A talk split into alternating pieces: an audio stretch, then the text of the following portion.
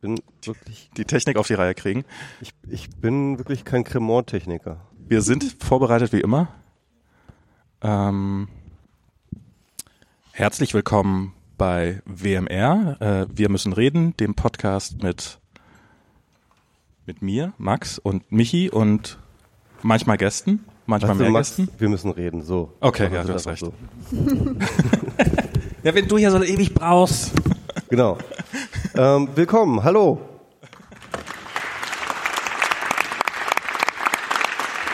Wie Das man, hätte ich auch merkt, gekonnt.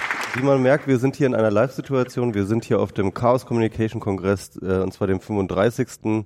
in Leipzig. Und äh, man hörte jetzt unser Publikum. Ähm, ich bin sehr froh, dass das hier alles geklappt hat, so kurzfristig, auch mit dem Sendezentrum. Wir bedanken uns ganz, ganz herzlich fürs Sendezentrum, für diese Möglichkeit, äh, kurzfristig hier ein WMR Live-Podcast zu machen. Und wir haben wunderbare Gäste hier reingeholt, die ähm, wir, mit denen wir ganz verschiedene, ganz viele tolle Themen besprechen werden. Und jetzt habe ich auch gleich den Plop. Und jetzt bin ich mal gespannt, wie hoch der Korken knallt.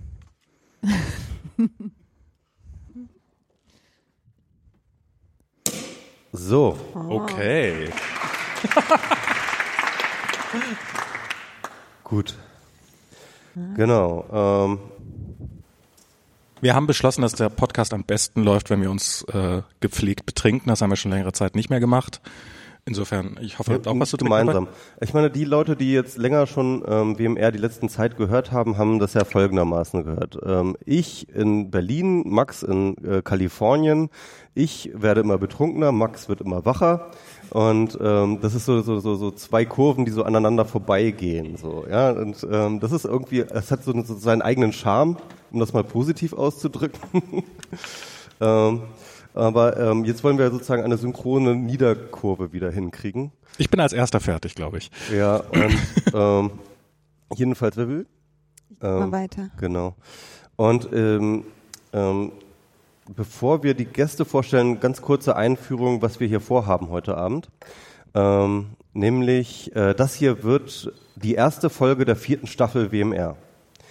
Und äh, zwar ist es so, dass die allererste Staffel, die wir so 2009 gestartet haben, äh, die war halt so einfach so, so rumprobieren und steile Thesen in den Raum schmeißen, sich, sich richtig kloppen und ankeifen und ist dementsprechend dann auch im Desaster geendet. Und äh, nachdem wir uns dann wieder äh, versöhnt hatten, äh, nach der ersten Staffel fing sozusagen die zweite Staffel an, die dann so ein bisschen professioneller lief, wo wir dann ähm, regelmäßig gemacht haben, wo wir Gäste, Professioneller?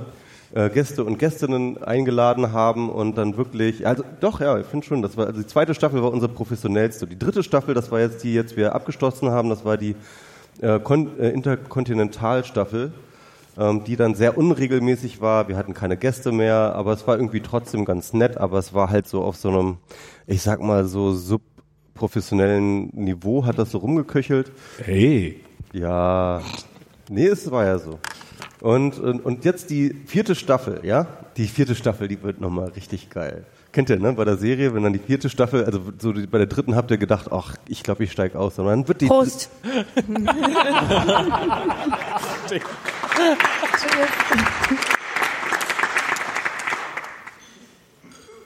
Genau. Und ähm, Stell du mal Gäste vor. Genau. Und deswegen haben wir uns jetzt auch Gäste eingeladen, weil das jetzt auch wieder, äh, genau, weil, weil es ist Kongress und die sind auch, äh, wir, es gab die Möglichkeiten und da haben wir sie genutzt. Und ähm, äh, zu meiner, ich, ich gehe jetzt einfach mal von rechts nach links für die Leute, die jetzt hier im Saal sind, für die Leute im Podcast wird das jetzt keine Rolle spielen. Aber äh, rechts neben mir, das ist Kelda Niemeyer, das ist ähm, eine liebe Kollegin von mir, mit der ich zusammen das äh, Otherwise Network gegründet habe, ähm, unter anderem. Und ähm, ähm, äh, dann kommt Michaela, ich habe, wie heute mal deinen Nachnamen? Ich habe keine. Lea. Aber Lea. du wolltest Michi sagen. Genau, Michi. Oder Michi. Das ist, das ist übrigens ein großer ähm, Herd für Konfusion für heute Abend, wird das sorgen, dass äh, sie Michi ist und ich auch Michi bin. Wobei vielleicht einigen wir uns, dass ich heute Abend einfach MS Pro bin. Genau. Nee.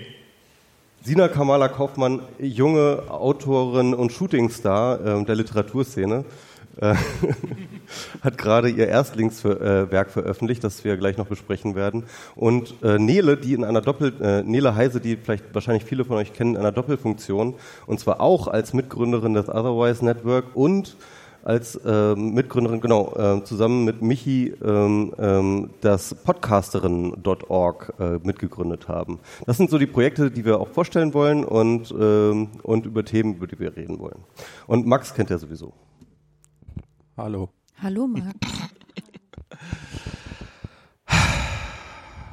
Wie, wie, wie ist es denn so? Wir müssen ja mal so, das ist ja so, wenn man so eine Kongresssendung macht, dann muss man ja eigentlich immer damit anfangen, wie ist denn der Kongress so?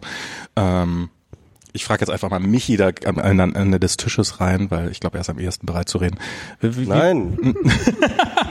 Vielleicht wir, wollen wir uns nicht so ein bisschen runder? Also ich, ah, ich so, auch. wir reden hier ja, miteinander, ja, bin gerade. Genau. Wie, wie, wie findest du es denn so? Also, also der, ja. ich, ich, ich will, äh, ich, ich wollte, ich wollte Folgendes äh, einstiegen und äh, zwar, ähm, ich finde den Kongress, das Tollste am Kongress ist halt tatsächlich, dass es so eine Parallelrealität ist, die hier geschaffen wird. Also eine totale Parallelrealität zur aktuellen Realität und dass das auch ein politischer Akt ist, ein politischer Akt irgendwie ähm, äh, des, des Freiräumsschaffens, ähm, äh, die der ähm, äh, der halt nicht darauf abzielt, jetzt konkrete Forderungen ähm, durchzusetzen an die Strukturen, in denen wir sind, sondern, ähm, sondern einfach tatsächlich zeigt, dass es anders gehen kann. Also sozusagen ein, ein, eine begehbare Utopie schafft. Und äh, äh, Nele hatte mich auf diese Idee gebracht. Einer begehbaren Utopie. Ja, also, also ein Frei Freiräume schaffen. Ach so, ja, Freiräume schaffen. Stimmt, das war das Thema, was ich mitgebracht habe.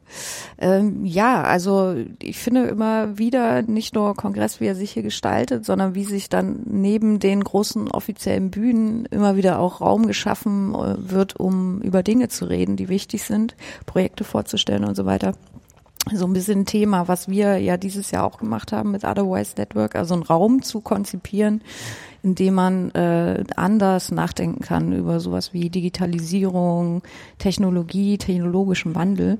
Und hier gibt's das Ganze auch, aber es blinkt alles. Und äh, es gibt Schunk. Also von daher fast die bessere Version von Freiräumen, als die, die wir parallel zu, zur harten Realität sozusagen leben können. Genau. Genau, und ähm, das ist genau der, der Stichpunkt. Also wir haben mit äh, Otherwise Network halt auch versucht, sozusagen einen Raum zu schaffen, einen Denkraum, wie wir es nennen, irgendwie, wo wir über Technologie nachdenken wollen. Nochmal ein bisschen anders als sozusagen die entsprechenden Thinktanks, die es schon bisher gab. Und äh, dafür haben wir dann halt uns ganz viel Kompetenz reingeholt, äh, Kommunikationswissenschaft mit Nele und Juristerei mit äh, Kelda und, äh, äh, und, und, und ich als Kulturwissenschaftler, äh, Jürgen Geuter als Informatiker. Ich, ich muss hier mal kurz reinschlagen. Was ist denn das Otherwise Network Ja, überhaupt? danke, danke. Ich wollte kennen wir das jetzt schon alle? Habe ich es verpasst? Ich weiß es nicht genau. Aber erzähl doch mal. Ja, oder, oder Kelder vielleicht. Nee, ich habe mir was aufgeschrieben, weil wir haben, ähm, vielleicht zur Erklärung, ähm, vor ungefähr einem Jahr saßen wir in Boltenhagen in der Fahrradpension und es war sehr kalt und dunkel draußen. Und das war so für mich der erste Moment, wo ich viele Leute aus dem Netzwerk kennenlerne. Also wir haben uns gegründet vor ein paar Wochen, sind offiziell gelauncht Ende November und wir sind ähm, ein Netzwerk von Menschen, die sich eben mit Digitalisierung beschäftigen. Momentan sind das sieben Leute. Wir sind fast zur Hälfte vertreten, sogar auf der Bühne heute, mit Kelda, Michi, ähm, MS Pro, Entschuldigung, das war ja, war ja der Sprachcode heute. Ich gehöre dazu, es gehört noch Theresa Züger dazu, Tante gehört dazu ähm, und Katrin. Katrin Ganz. Katrin Ganz, genau. Und ähm, Theresa hat ja erwähnt. Theresa. Ähm, wir zählen mal kurz durch den Kopf. Ähm, und Marcel Weiß, genau. Marcel Weiß, ja. Marcel, genau. Und die sind nicht hier, aber ich wollte mal Katrin mit auf die Bühne holen, weil die hat nämlich, als wir gelauncht haben, äh, am 21. November, um das Netzwerk äh, offiziell in die Welt zu hieven, hat sie ganz schön beschrieben, was wir sind, äh, wie ich finde. Ein Netzwerk von Menschen, die sich über technologisch-gesellschaftlichen Wandel Gedanken machen. Wir wollen unsere Perspektiven auf die digitale Welt aufeinander beziehen durchziehen, wissenschaftlich arbeiten, ohne die Strukturen der Akademie, politisch denken, ohne die Logiken des Aktivismus. Das äh, klingt ein bisschen verkopft jetzt, wie manch anderer Podcast es sagen würde. Aber im Grunde sind wir ähm, sieben Leute, die sich äh, gerne über diese Themen äh, sei es äh, irgendwelche komischen Bullshit-Bingo-Wörter, die so in der gerade im Diskurs rumschweben, von KI über Algorithmen bis hin eben zu Plattformen, Kapitalismus und all diese Dinge. Wir ähm, wollen da mit, miteinander, ja, warum gucke ich dich Warum guckst du in meine Richtung? Marxismus, äh, digitalen Marxismus. Ähm, genau, wir wollen gemeinsam darüber nachdenken, ähm, publizistisch äh, dazu arbeiten zu diesen Themen und vor allen Dingen das in einem Tempo tun, was zu uns passt, was zu unseren Lebensumständen passt, was auch zu unseren Jobs passt. Das ist ja für viele auch ein Nebenprojekt. Und ähm, genau, das ist so ein bisschen umrissen, das, was wir tun wollen. Wir entwickeln jetzt gerade ein bisschen Veranstaltungsreihen. Der Werbeblock ist übrigens gleich vorbei. Für das, Wo kann man euch denn wo kann man euch buchen? Ähm, ownw.de ist die Webseite für das Otherwise Network. Genau. Und ansonsten ist es eigentlich eher so eine Zusammenbündelung von Menschen, die nicht ganz glücklich damit sind, wie vielleicht in der Wissenschaft äh, über diese Themen gearbeitet wird, was auch immer mit vielen strukturellen Problemen besetzt ist.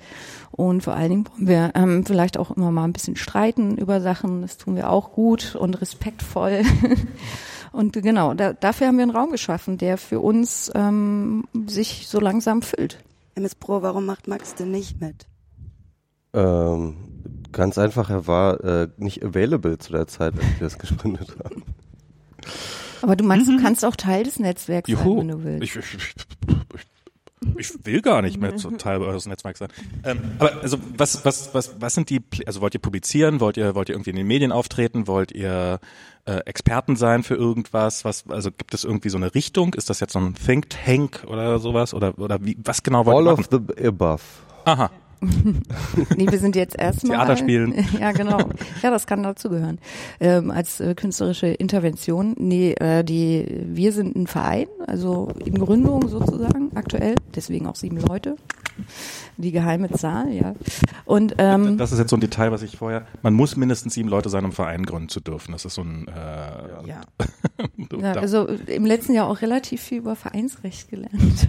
Sehr gut. So als Zusatz, äh, ich würde es nicht allen Willkommen Deutschland. empfehlen, aber willkommen in Deutschland. Ja, willkommen zurück. Danke. Also wenn du schon mal hier bist, dann liest dir das doch mal durch.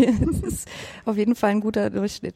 Ähm, nee, genau. Und wir, ähm, genau, wir haben vor, Publikation zu machen, Ansprechpartner, Partnerin zu sein für Medien. Das sind wir ja ohnehin schon. Also wir bündeln ja eigentlich so ein bisschen die Arbeit, die wir bisher schon machen, äh, im Grunde und ähm, wollen aber auch ähm, zu neuen Themen Diskussionen anregen. Ne? Wir, wir werden erstmal starten auch mit einer äh, Veranstaltungsreihe, also so einen Salon, mit dem wir, ähm, wo wir verschiedene ähm, Leute einladen und dann so eine Abendveranstaltung machen, äh, Diskussion und dann halt bei einem gepflegten Cremant äh, über die äh, äh, Digitalisierung diskutieren.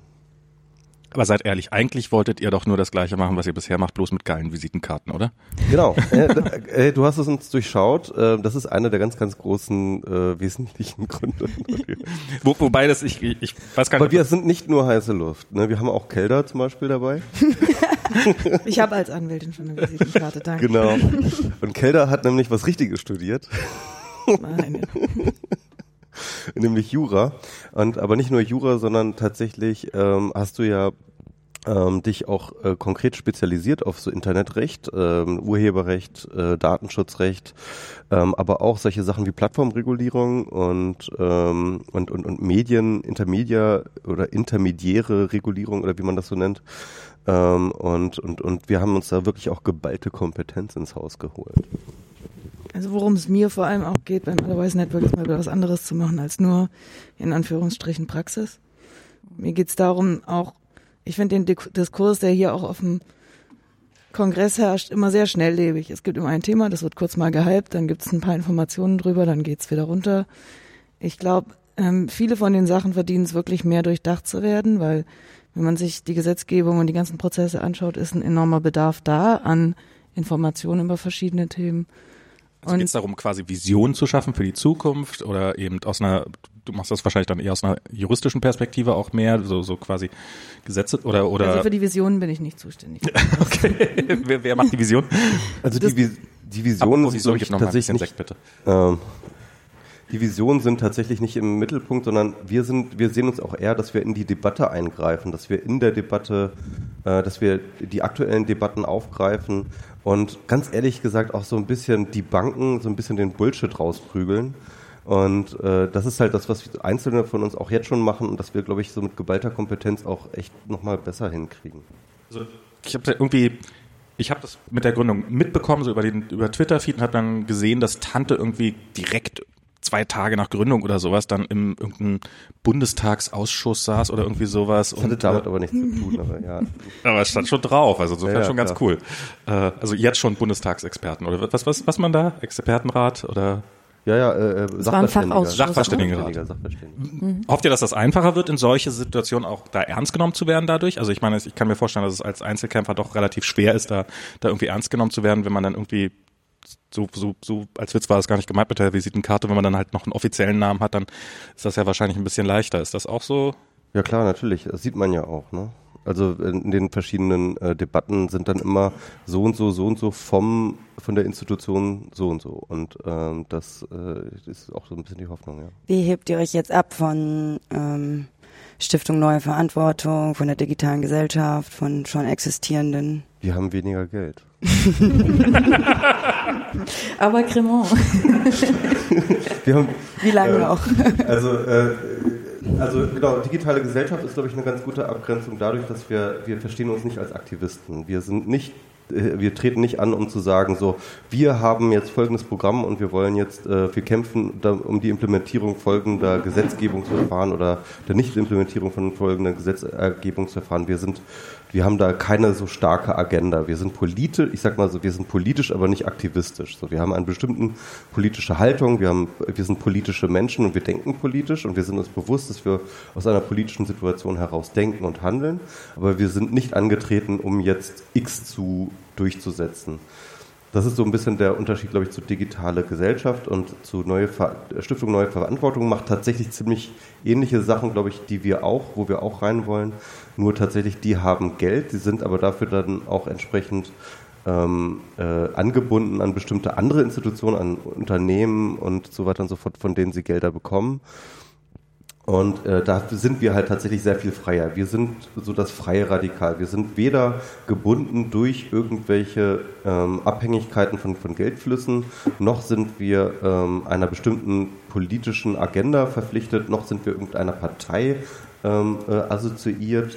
Ähm, noch sind wir sind noch nicht mal sozusagen fest verwurzelt im äh, akademischen äh, ähm, in der Akadem in Akademia, sondern so alle so auch so mit so einem halben Fuß drin, aber irgendwie auch nicht so richtig. Und das das macht uns glaube ich so ein bisschen auch als Alleinstellungsmerkmal, dass wir halt sehr sehr unabhängig sind, also von allem, also wirklich von allem. Dazu habe ich jetzt meine Frage. Wie, wie ist das, macht ihr das, habt ihr alle einen Beruf jetzt nebenbei? Macht ihr, wie, wie schafft ihr das unabhängig zu sein? Oder soll das mal irgendwie Vollzeit gemacht werden? Also wo, woher nehmt ihr die Zeit, die Energie, wenn ihr unabhängig bleiben wollt?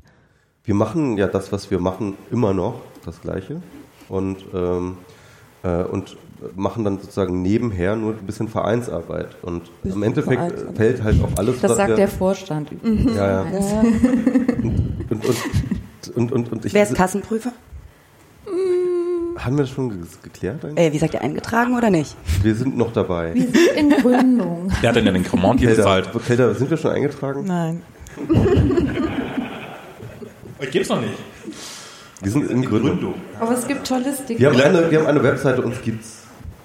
Nee, du musst dir das halt so vorstellen. Ne? Also diese sieben Menschen sind äh, sehr unterschiedlich, woher sie erstmal inhaltlich kommen, was sie bisher gemacht haben. Äh, ja, welche, keine Ahnung, was sie studiert haben von mir aus oder ob sie überhaupt studiert haben. Nee, ich glaube, wir haben alle irgendwann, ja, egal. Äh, das wollen wir nicht durchsehen. Ähm, und wir machen einfach sehr unterschiedliche Sachen. Also es gibt äh, Michi, der dann eher publizistisch tätig ist oder auch Lehre macht. Ich war früher an der Uni, bin aber freiberuflich, arbeite in einem EV-Projekt gerade, so als Zwischenlösung. Katrin macht was an der ähm, FU, glaube ich, gerade, ähm, Beim Projekt. NDR. Ähm, da hat sie was gemacht. Also, oder, und Tante ist halt irgendwie ähm, im Informatik tätig, so für eine Firma.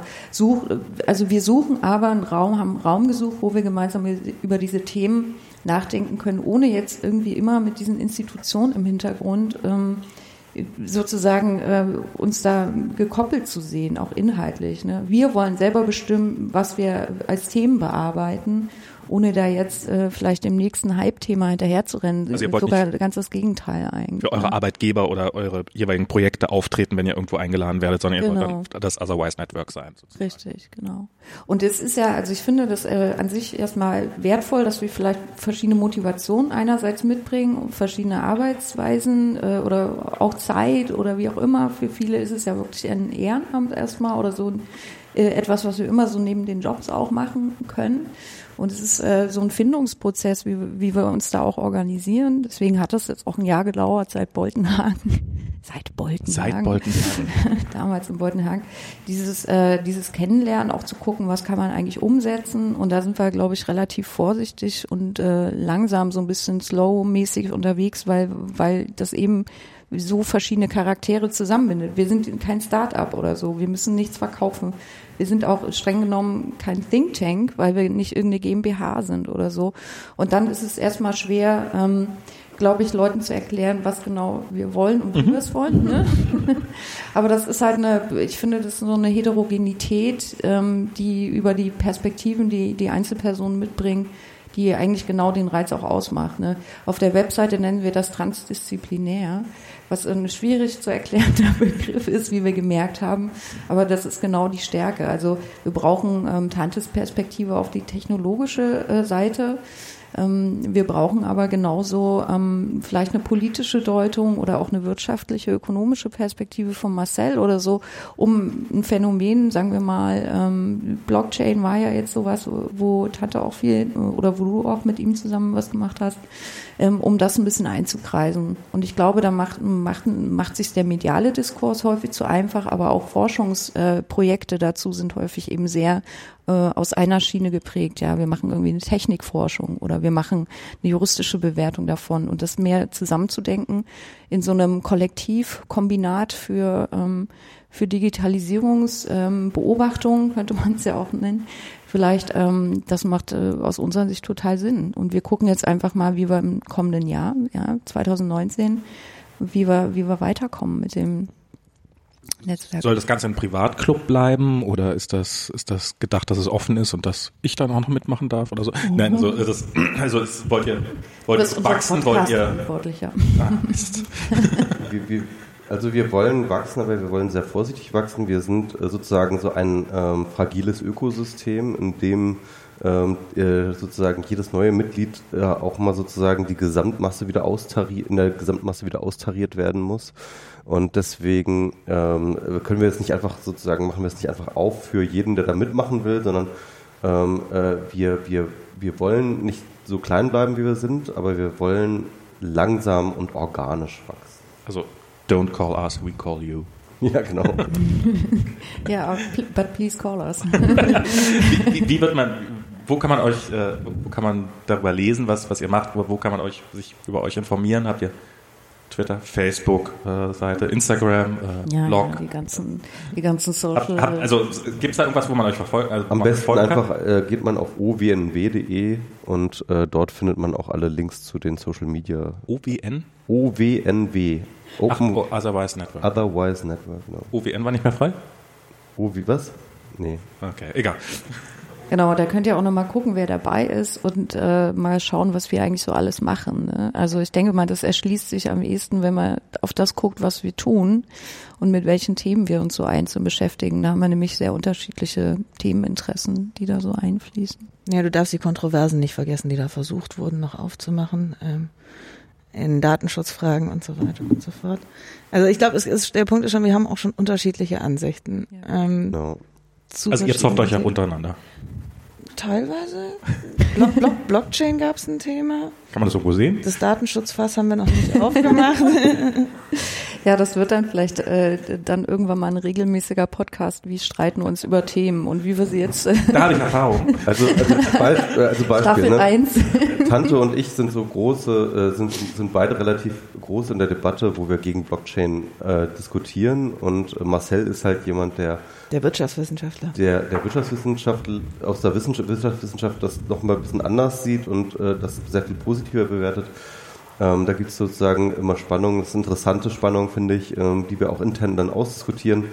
Ähm, und dann gibt es natürlich auch Leute, so wie, ähm, äh, so wie ich auch und äh, auch wieder Tante, ähm, die halt so aus dieser Post-Privacy-Ecke so ein bisschen kommen und äh, Kelder, die eine große äh, Datenschutz, äh, nicht nur äh, äh, Expertin, sondern natürlich auch Verfechterin ist.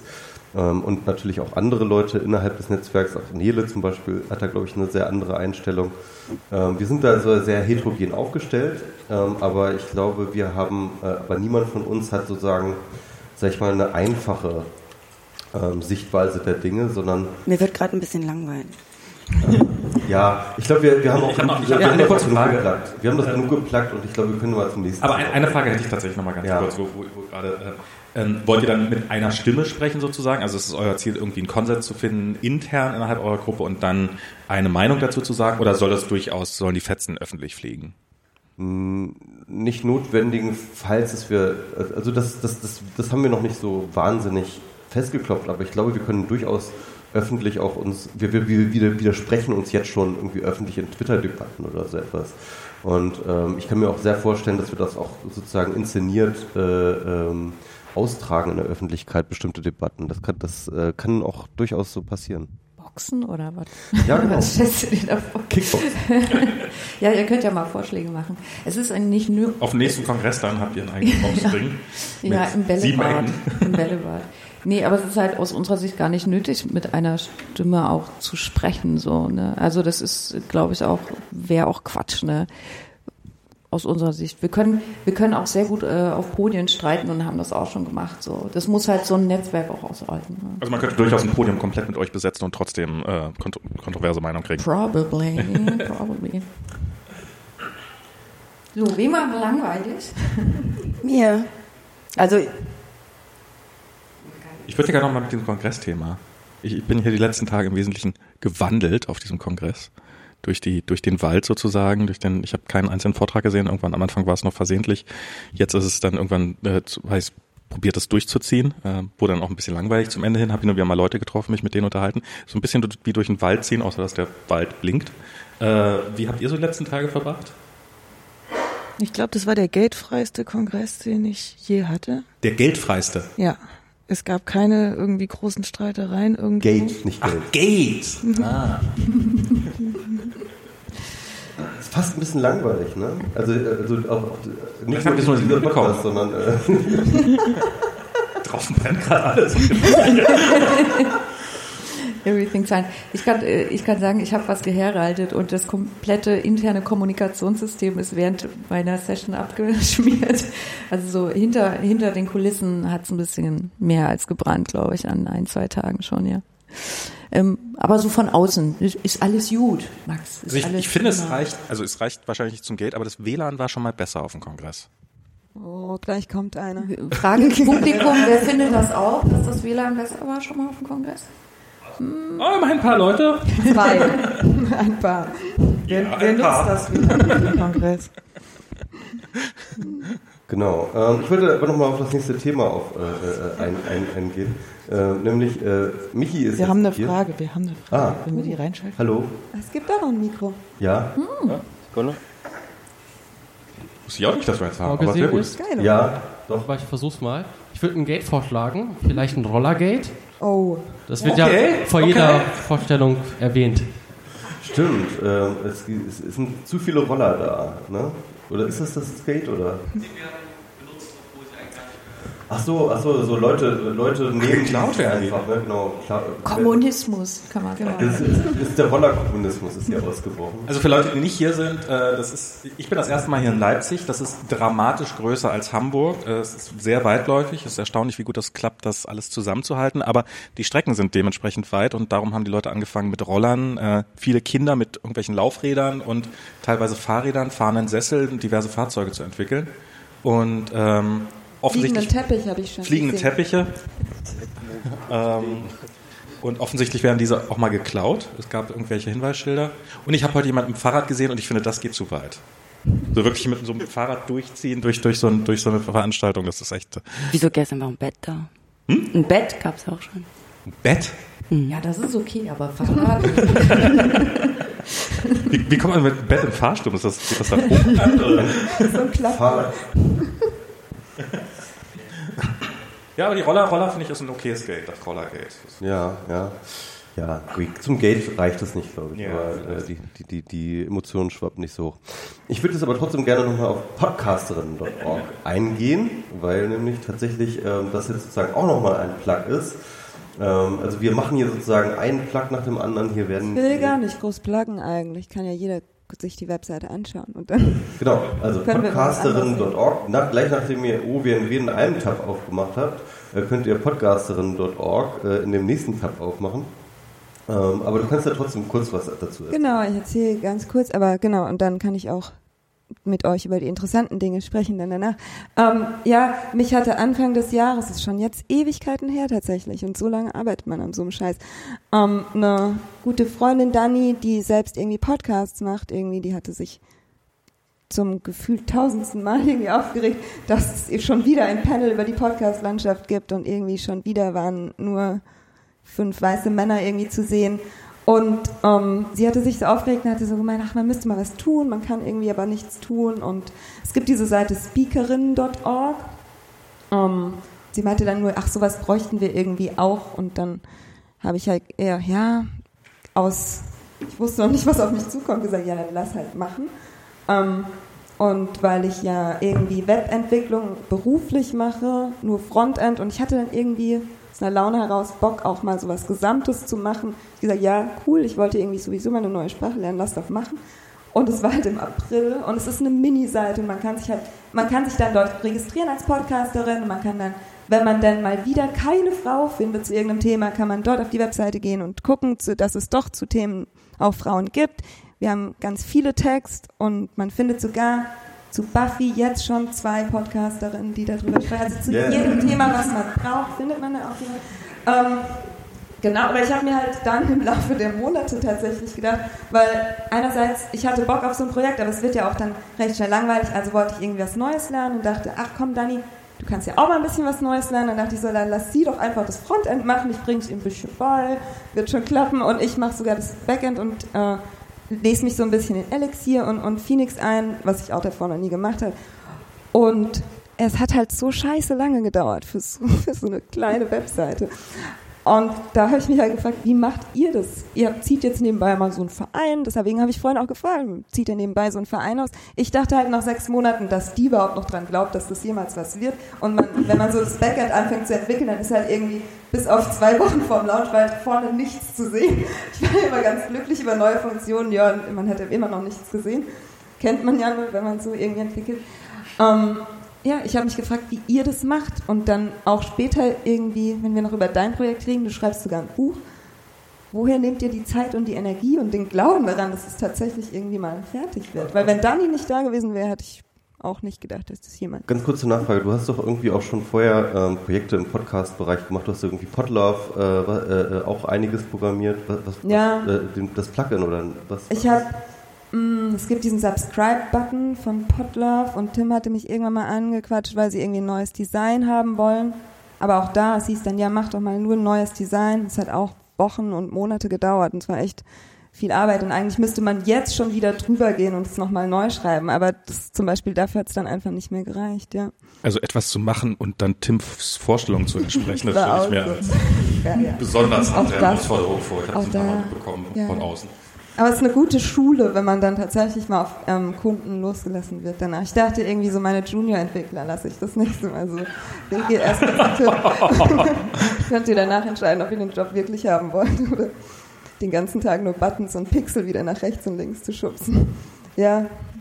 Aber das, äh, was du sagst, ist halt genau, glaube ich, was bei OWNW und ich bin ja auch ein bisschen mit Podcast drin mhm. oder habe den einen genau. so eine Phase davon intensiver begleitet als jetzt in, äh, die Finalisierung, die Hardcore-Phase.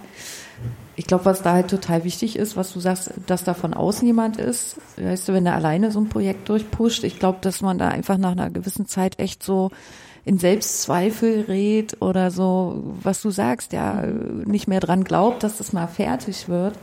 Und dann war, glaube ich, bei euch oder bei Podcasterin auch ganz gut, dass es mal so einen Zeitpunkt gab, wo man das schon mal so online gestellt hat. Und da führt dann irgendwie kein Weg mehr zurück, ne? weil äh, wenn du den Anspruch an das eigene Arbeiten hast, dass das mal irgendwann zum Laufen kommt. Ne? Ja, aber es gab auch schon Leute tatsächlich, die nach fünf, sechs Monaten gesagt haben, ach wie blöd, ihr hättet das nicht ankündigen sollen und jetzt tut sich gar nichts. Und ich denke mir halt, ey, Alter, es ist so viel Schein. Also da habe ich mich dann auch gefragt, war das wirklich so? War das dumm, das angekündigt zu haben? Oder dauert es halt einfach so lang, wie es dauert nun mal, wenn man irgendwie das nebenbei macht? Manchmal denke ich auch, muss man sich vielleicht davon freischaufeln, immer alles schnell und perfekt machen zu wollen. Also Aber mein Geschäftsmodell, wenn man das so nennen möchte, ähm, Geheimnisse, besteht darin, dass ich die ganze Zeit einfach nur mache, worauf ich Bock habe und dann hoffe, dass irgendjemand dann kommt und mir Geld dafür gibt. ja. Und das funktioniert, sage ich mal, in 30 Prozent der Fälle und das reicht dann halt, dass ich irgendwie überlebe. Aber man muss ja doch daran arbeiten, dass man das auch durchzieht. Also ich finde, es ist immer sehr, sehr leicht, mit irgendwas anzufangen und dann so die ersten dreieinhalb Meter, die sind ganz, ganz relativ simpel und dann, aber irgendwann kommt halt, fängt halt diese Ochsentour an, wo es, wo, wo irgendein dämliches Detail kommt, an dem man dann plötzlich fünf Tage sitzt, obwohl mhm. es eigentlich nur 20 Minuten dauern sollte. Gerade bei Softwareentwicklung passiert mhm. sehr gerne mal. Und ich, ich komme mir dann auch immer vor wie der letzte Idiot, der sich denkt so, alle anderen schaffen das in 20 Minuten, nur ich wieder mal nicht. Und, ich kann es äh, nicht mal googeln, das Problem. Das kann ich zum Glück meistens. Ja, also sonst wäre ich tot. nee, manchmal ist man ja aber ich glaube, was auch der Unterschied ist jetzt, wenn du in einer Firma bist und oder für ein Kundenprojekt machst versus wir machen hier eigentlich ehrenamtlich was oder wir aus eigener Energie heraus oder eigenem Interesse heraus was zu machen. Das ist ja schon mehrfach erlebt, weil ich auch mit Podcasts so eine Weile die Szene auch beobachte. Das ist so viel Energie, die man aufbringen muss, nebenbei dann noch zu pushen, wenn niemand kommt, dir eine Deadline setzt oder sagt hier, bis dann und dann möchte ich bitte hier irgendein Dummy vorliegen haben oder was weiß ich. Und das ist halt auch, glaube ich, so das, was beim aktivistischen Arbeiten so extrem schlaucht und wo wir Gott sei Dank in der OWNW-Konstellation so ein bisschen die sieben Köpfe-Variante haben, dass wir Arbeiten verteilen können. Und der eine zieht mal mehr oder die andere pusht mal ein bisschen voran. Und je kleiner du das hast und je weniger Druck von außen entsteht, desto schwieriger kann ich mir das vorstellen, da einfach dran zu bleiben, oder? Wir haben jetzt wirklich ein Jahr gebraucht für die Gründung von OWNW. Als wir das wirklich ähm, die Idee dazu hatten, dachte ich, okay, in zwei Wochen steht das alles. Ne? ja, klar. Und, und, und, und, und ähm, der, der, der Witz ist halt, ich habe aber auch neue Erfahrungen gesammelt. Ich habe wirklich viel gelernt. Und zwar insofern, dass halt dieses System sich so langsam bewegt, dass wenn man halt nicht genau hinschaut, man glaubt, dass es tot ist. Und ähm, das ist halt eher so, ähm, es ist wie so eine Kontinentalplatte. Ne? Es bewegt sich doch. Ähm, und äh, jedenfalls. Was ist eigentlich beim Ätna da noch rausgekommen? Ähm, Irgendwie ist was irgendwas da passiert. ähm, jedenfalls äh, ist es, es ist sehr, sehr langsam, aber wenn man halt irgendwie so ein paar Strukturen macht, wie zum Beispiel ein Slack einrichtet, ein, äh, zweiwöchentliche, zweiwöchentliche. okay, war problematisch. eine, eine zweiwöchentlichen Call und so, dann, dann passieren Dinge, dann, dann, dann, dann, äh, dann, dann bespricht man Sachen an und dann sind die zum nächsten Call erledigt oder vielleicht auch nicht und dann äh, guckt man, warum sie nicht erledigt sind und dann findet man dafür eine Lösung und dann, und dann äh, bewegt sich dieses Ding, ja, das größer ist als man selbst, es bewegt sich, es bewegt sich sehr, sehr langsam, aber es bewegt sich. Und dann habe ich irgendwann äh, sozusagen Vertrauen darin geschafft zu investieren, dass sich das auch weiter bewegt. So. Und das ist, glaube ich, so etwas, also ich bin normalerweise ein Einzelkämpfer, das ist, glaube ich, nochmal so ein großer Unterschied. Ne? Wenn ich ein Projekt mache, dann heißt das, ich öffne meinen Editor und schreibe was runter. Ja?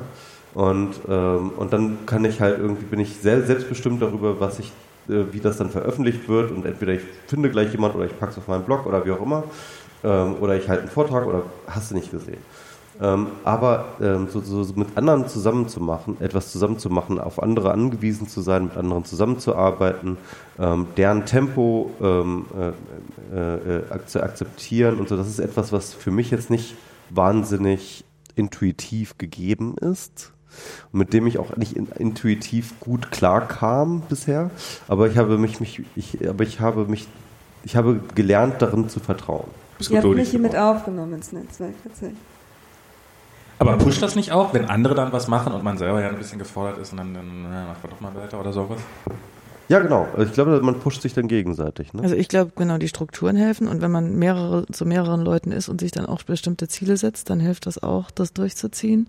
Das ist anders, wenn man alleine da sitzt. Ähm, ist auch ein Lernprozess, ne? Tatsächlich ja. zu sagen, okay, ich habe da Bock drauf oder kann das halt schneller umsetzen als vielleicht jemand anders. Und wenn man sich noch nicht so gut kennt, also Michi war MS Brot, Entschuldigung, MS Brot, hm, der war ja so ein bisschen äh, das Zentrum, der die Leute zusammengebracht hat. Und da ist auch wirklich äh, so ein Antasten und wer bist du eigentlich?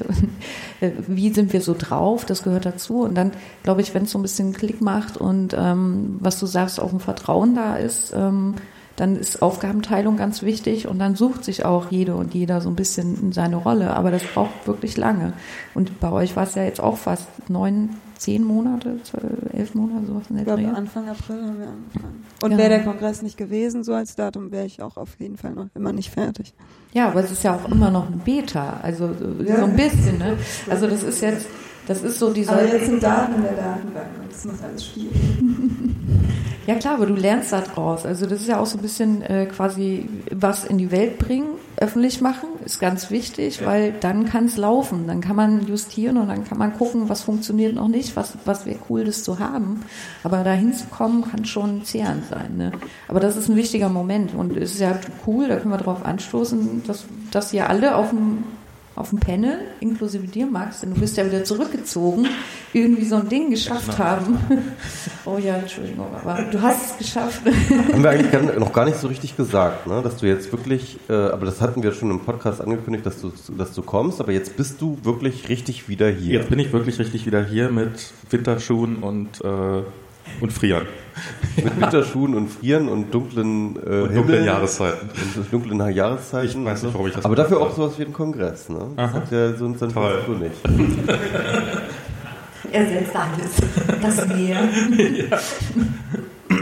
Was ich nochmal sagen wollte zu, zu die, diesen ganzen Projekten hier, also ähm, was, ähm, also zum einen, was ich mache, ist probieren, Erwartungen niedrig zu halten. In erster Linie an mich selber, aber äh, so auch an andere, so gerade jetzt beim Podcast. Ich bin ja da extrem konservativ, was zum Beispiel sowas wie Kapitelmarken angeht oder sowas, weil ich halt äh, ich, ich weiß, ich würde mich nicht hinsetzen und nochmal die zwei Stunden, die wir gemacht haben, danach nochmal durchhören, weil das ist, und dann, das würde es einfach das Projekt potenziell killen, wenn, wenn ich die Erwartung an mich selber zu hoch setze. Und das andere, was ich immer mache oder probiere zu machen, ist es so schnell wie möglich zu veröffentlichen, damit man irgendwie irgendwas auf GitHub packen, das, da kann man sich einreden, dass irgendjemand dran weiterarbeiten wird. Und passiert natürlich nie, aber vielleicht geht ja nochmal jemand drüber und guckt sich den Quellcode an und schlägt die Hände über den Kopf zusammen und kopiert dann hoffentlich doch eine andere Stelle oder sowas. Und, ähm, äh, und das Scheitern oder das, das Einschlafen, das ist ja nie ein Scheitern so, so einem Projekt. Die schlafen ja immer ein und dann irgendwann fällt einem ein, dass man ja eigentlich mal, ach, das war ja eigentlich gar nicht so schlecht, schade, dass es nie fertig geworden ist.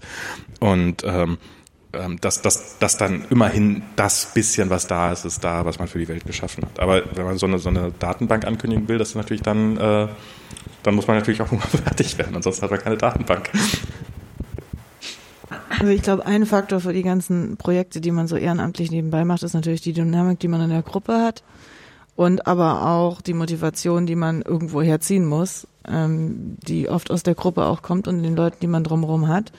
Und mir geht's immer so, gerade hier bei so Veranstaltungen wie dem Kongress, man kommt da hier immer wieder raus und hat so viele Projekte und so viele Ideen, was man nicht alles machen will. Man hat das immer auch so als Deadline, man hat das als einen Punkt, wo man mit sehr vielen Leuten über Sachen spricht. Also ich glaube, um nochmal zurückzukommen, was gefällt einem hier, was, wie ist es? Es ist jedes Jahr dann doch wieder ein Ereignis, wo man sehr inspiriert rauskommt und merkt, was alles möglich ist und auch bei anderen Leuten sieht, was alles möglich ist, wenn man die Motivation hat. Auf jeden Fall. Ähm, ich würde gerne jetzt nochmal ähm, auf das nächste Thema eingehen, den nächsten Plug, und zwar Sina. Müssen wir doch Kapitelmarken setzen. Sina, bevor du einschläfst. Nee, nee, nee, ich denke nach. Also ich, ich, ich, ich, ich, ich denke. Nee.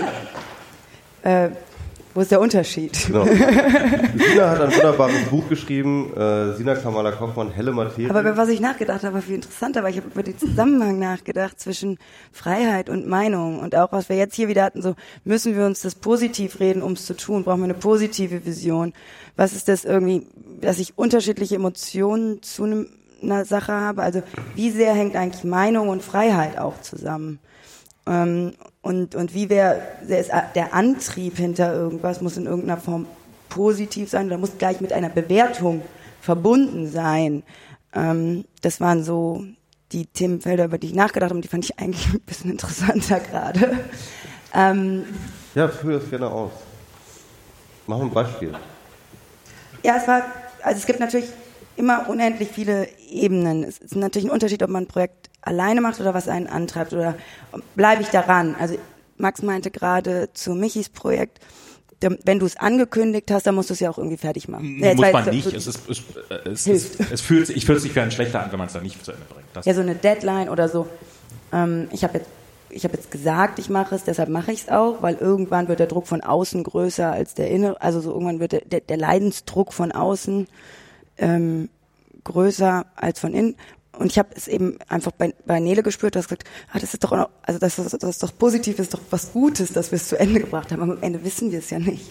Ob es überhaupt war es das wert, ist es das wert? Was sollte jetzt dieser, ich meine, das ist der Unterschied, also das ist ja immer so eine Richtung. Klar, wenn du irgendwie weißt, okay, ich krieg am Ende fünf Millionen oder ich krieg mein Gehalt am Ende oder ich habe hier einen Mehrwert geleistet, aber dieser Mehrwert ist ja, na, also nicht diese Resonanz, die positiv, kriege ich durch eine positive Resonanz, war es das dann wert? Also was, was, was, und gleichzeitig, was motiviert mich, was zu tun? Das ist ja die Grundfrage in einer gewissen Hinsicht. Aber das, das macht meine Freiheit aus.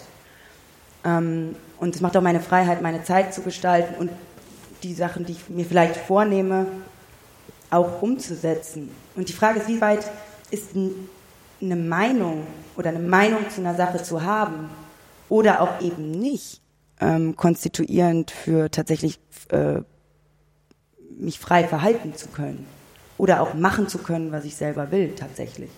Weil es ist doch so, wir haben über Projekte gesprochen, die wir uns eigentlich vornehmen und danach wundern wir uns, warum die eigentlich nicht stattfinden. Oder warum sie nicht in der Form realisiert werden, wie wir es vielleicht mal in unserem Kopf hatten.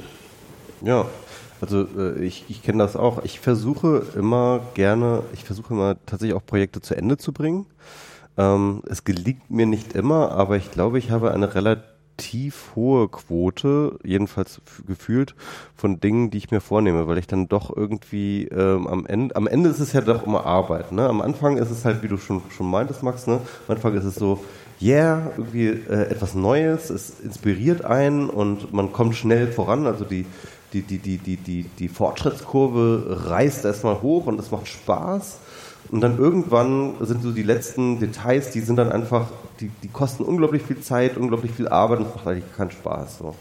Und da muss man sich dann so durchbeißen. Die 20 Prozent, die 80 Prozent der Zeit kosten. Genau, die 20 Prozent, die dann 80 Prozent der Zeit kosten. Irgendjemand hatte mal die Theorie, dass die Wahrscheinlichkeit, dass man so ein Projekt zu Ende bringt, sinkt, je mehr man und je größer man das ankündigt, dass man das machen wird. Das ist in der Kategorie von Studien, die ich mal googeln wollte. Nee, du hast so ein Motiv, manchmal hat man so einen Effekt von, man redet nur drüber, dass man es macht und das gibt dir schon eine Form von Befriedigung. Weil du ja schon eine Form von Feedback kriegst, oh toll, das nimmst du dir vor und alle denken, Idee. Und dann kriegst du schon so eine positive Resonanz, nur dafür, dass du, dass du dich damit beschäftigst. Und das und es steigt auch die Wahrscheinlichkeit, dass, dass man es nachher macht und dass es gar nicht so geil ist, wie man es vorher angekündigt hat und dass alle total sauer sind. Dann auch lieber weiter darüber erzählen, wie geil es wäre. Also, ich verstehe das schon. Sorry, aber ich finde das trotzdem gut, dass du das beendet hast, das Projekt. Helle Materie. Ähm, es ist eine, es ist, es ist äh, wirklich, ähm, es ist eine nahfantastische Erzählung, nennt man das, oder man könnte auch sagen Science Fiction. Es sind Kurzgeschichten, ähm, ähm, insgesamt, wie viel sind das? Zehn oder was? Zwölf? Ja, irgendwie sowas. Ähm, Jedenfalls äh, Kurzgeschichten über ähm, die Zukunft, über Technologie, aber vor allem über das Soziale. Und das ist halt das Interessante. Es ist eben nicht einfach irgendwie, wir nehmen jetzt technologische Prämisse XYZ und äh, sagen jetzt einfach irgendwie äh, so ganz plump, wie diese Technologie jetzt äh, das Leben verändert, sondern es geht halt echt eher darum, wie Zwischenmenschlichkeit, wie Freiheit, wie also wirklich ähm, sehr, sehr abstrakte, aber doch gleichzeitig konkrete Dinge im Leben der Leute ähm, ähm, verändert werden, wenn man nur äh, bestimmte Grundannahmen, die heutzutage in den Technologien stecken, halt ein bisschen weiter dreht oder ein bisschen verändert. So ein bisschen Black Mirror, aber halt nicht so plakativ so so so in your face, sondern sondern tatsächlich noch mal ein bisschen nuancierter und und und ich finde auch sehr viel überraschender. Hast du ein Beispiel? Ähm, ja, also es gibt einige Beispiele. Also mein, meine Lieblingsgeschichte hier drin ist ähm, Opt-in Slavery. Ähm, und das ist ähm, eine wahnsinnig überraschende ähm, Reflexion über Freiheit im Spätkapitalismus, wie ich das übrigens auch im Blurb hier gesagt habe, ähm, die ähm, darüber handelt, dass in einer Zukunft, in einer Zukunft man ähm, als, äh, sag ich mal, prekärer oder mit relativ wenig Ressourcen ausgestatteter Mensch kann man halt in so eine so eine, ähm, in so eine Telefonzellartige Box gehen und dort ein Bewerbungsvideo aufzeichnen, das dann sozusagen, mit dem man halt Superreiche dazu bewegen kann, einen zu promoten, einen zu fördern, so, so, so eine Art Mentorship zu erlangen, das darin besteht, dass man einerseits irgendwie finanziert wird, aber andererseits auch kostenlose Beratung von diesen Menschen kriegt. Und das ist natürlich irgendwie gemeint als so einen sozialen Ausgleich, sozusagen ein System äh, sozusagen zur Herstellung von sozialem Ausgleich, was aber aber eben sozusagen genau das ist eine, wie der Titel sagt, eine Opt-in-Slavery, ja, weil man natürlich auch Abhängigkeit, eine, Abhängig äh, eine freiwillige Abhängigkeit ein, eingeht. Ähm, der Witz ist halt, dass natürlich aber diese, diese Grundprämisse nicht einfach nur im Raum steht, sondern sie wird verhandelt in Form eines ähm, Sparaufenthalts, also sozusagen eines Saunaaufenthalts.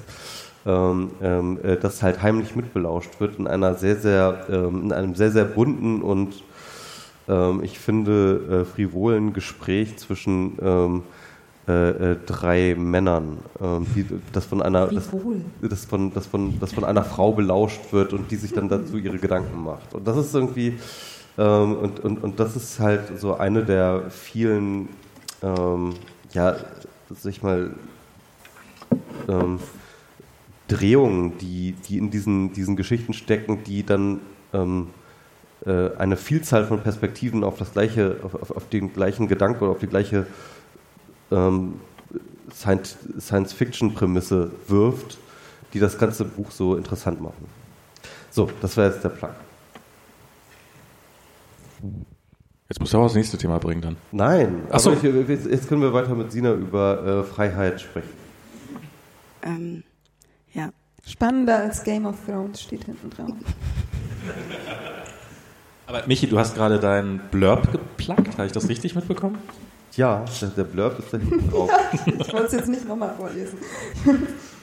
ja, habe ich ja schon gesagt. Ja, ja. ja, Also- was vielleicht, weil das dockt dann schon an an das, was wir vorher gesagt haben. Und zwar, ähm, ich habe schon, auch wenn in abstrakter Weise, ein paar ähm, erlebte Erlebnisse darin versucht zu transzendieren, könnte man vielleicht sagen.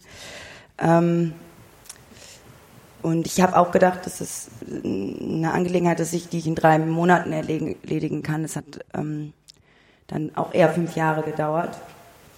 Aber das. Es, ich, ja, Es fühlt sich gut, uns fertig zu haben, oder? Nee, also weiß nicht, ähm, gut, schlecht, mir viel zu binär. Okay.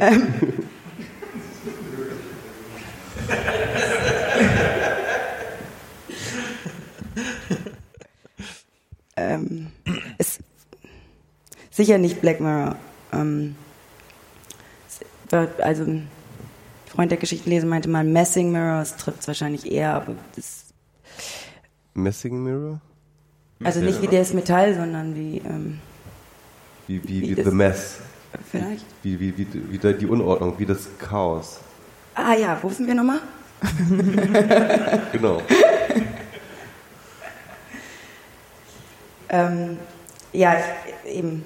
Genau, das Wir ist sind ja- nicht Black, genau, das ist Ich habe ja das Buch geschrieben, weil ich nicht sicher bin, ob wir reden müssen. Und auch sonst nicht in so ganz vielen Dingen sicher bin.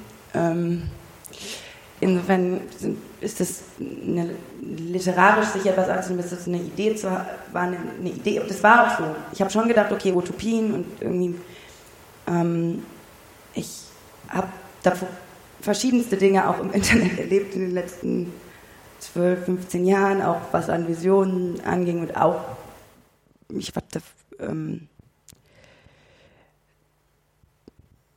es ist äh, alles viele Dinge, die, die man, wo man denkt, jetzt weiß man, wie es ist und dann hat man vielleicht sogar eine positive Idee, wie es sein könnte.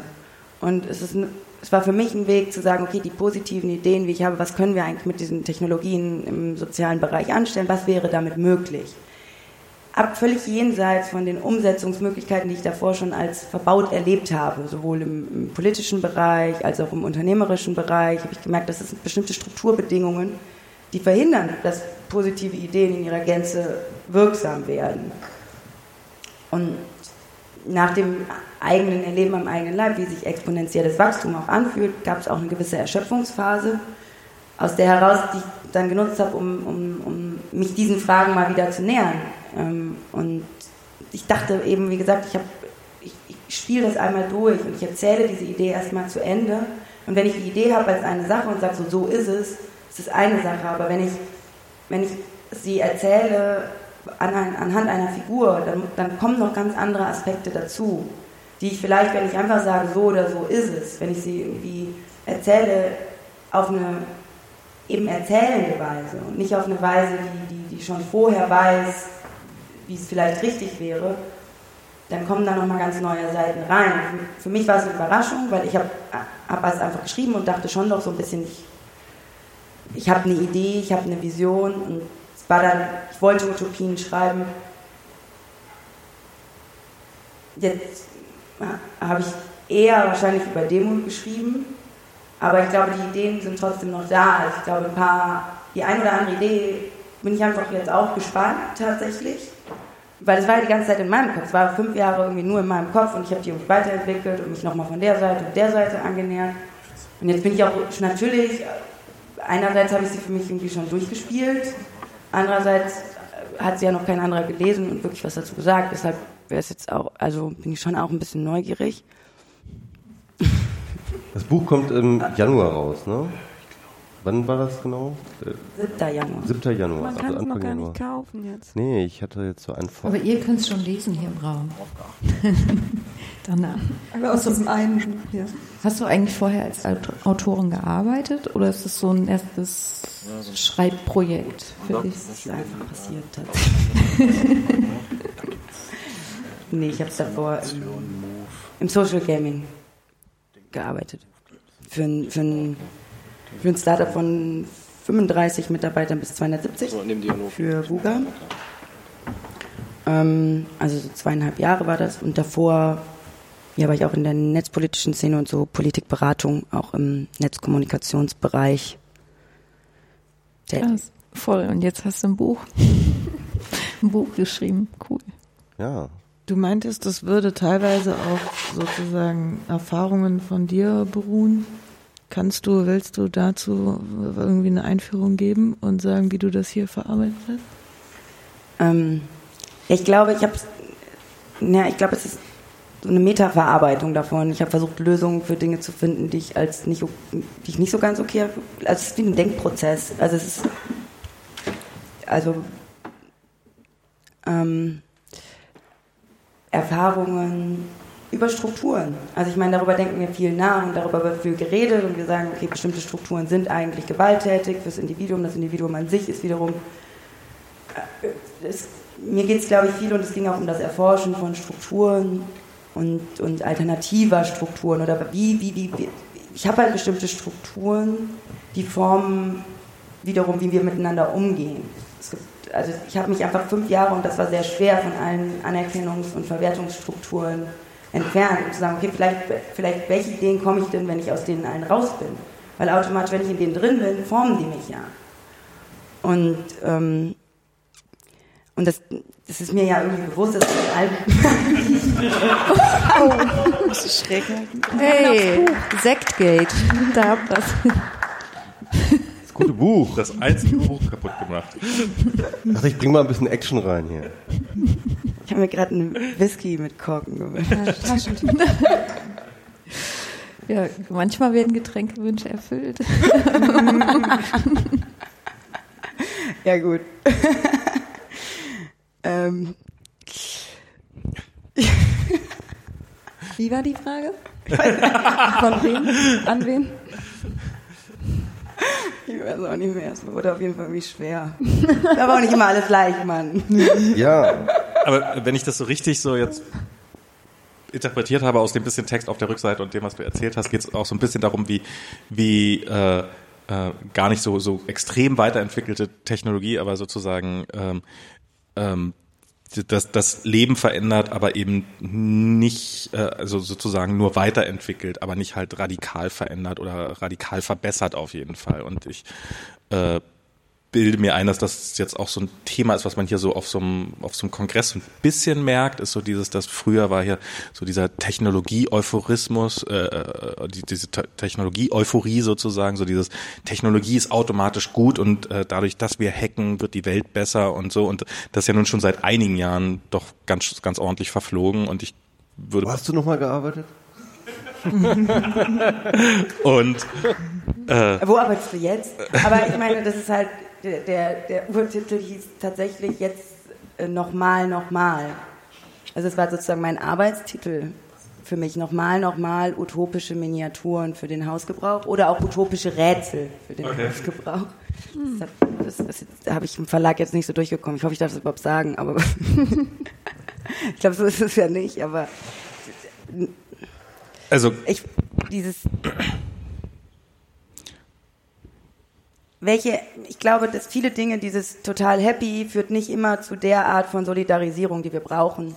Weil dieses Wir sind alle happy miteinander ist halt auch über ganz viel weggehen, wie ganz viel Leid hinweggehen, weil wir einfach keinen, keinen Umgang haben, uns damit auseinanderzusetzen, weil wir lieber alle happy sind.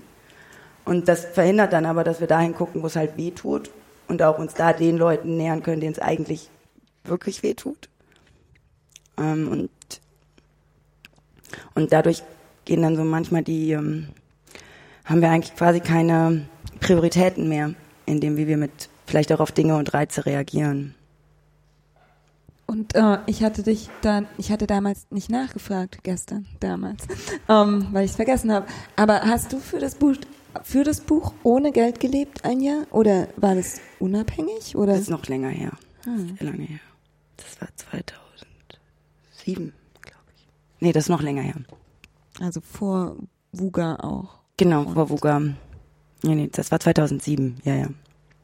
Ein ganzes Jahr war das? Sechseinhalb Monate. Sechseinhalb Monate. Aber wenn es nach mir ging, würde ich es auch immer noch machen. Aber die Anschlussfähigkeit wird dann schon sehr eigen. Ja, ja, ja, ja. Nee, äh, genau, und da, da, da kommen wir wieder zurück, finde ich, irgendwie auf das, äh, auf das Anfangsthema, nämlich dieses äh, Freiräume schaffen, indem man es einfach ausprobiert, indem man einfach mal macht, indem man einfach ähm, die Utopie oder was man denkt, was die Utopie ist, einfach mal umsetzt und guckt, wie weit man damit kommt. Ähm, ich finde das, ähm, ich das einen total legitimen Ansatz. Das ist natürlich immer, ähm, äh, ich, das ist immer die Frage der Legitimität im Sinne von, wie ähm, störungsfrei ist dieser Versuchsausbau. Ne? Also ähm, äh, wie sehr kann man sich wirklich von den Strukturen verabschieden? Also selbst wenn man jetzt sagt, ich kappe bestimmte Strukturen, ich lebe ohne Geld oder ich äh, gehe aus Social Media raus oder ich äh, äh, mache Digital Detox oder ich verabschiede mich aus, äh, also man kann sich ja, man kann ja viele Kabel kappen, aber kann man wirklich außerhalb der Gesellschaft leben? Ich glaube ja tatsächlich, dass ähm, äh, zum Beispiel das ähm, moderne, äh, das, das Emerititentum ne, und dieses Zurück in die Natur, das ist ja ein modernes Phänomen und ich glaube, es ist auch mit Grund ein modernes Phänomen, weil Also Emeriten waren auch mal in der englischen Gesellschaft war was, was das hat man sich gehalten. auf seinem Grundstück. Da ist der Emerit.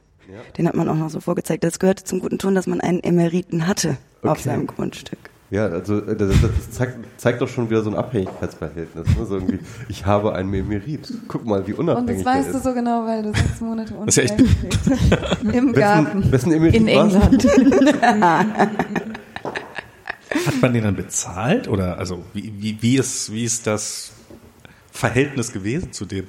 Das ist eine gute Frage. Müssen wir nochmal in die englische Gesellschaft reisen? Oder es gibt sicherlich ein paar Doktorarbeiten zu tun. Oder hat man einfach gesagt, da hinten ist ein Stein, setz dich hin.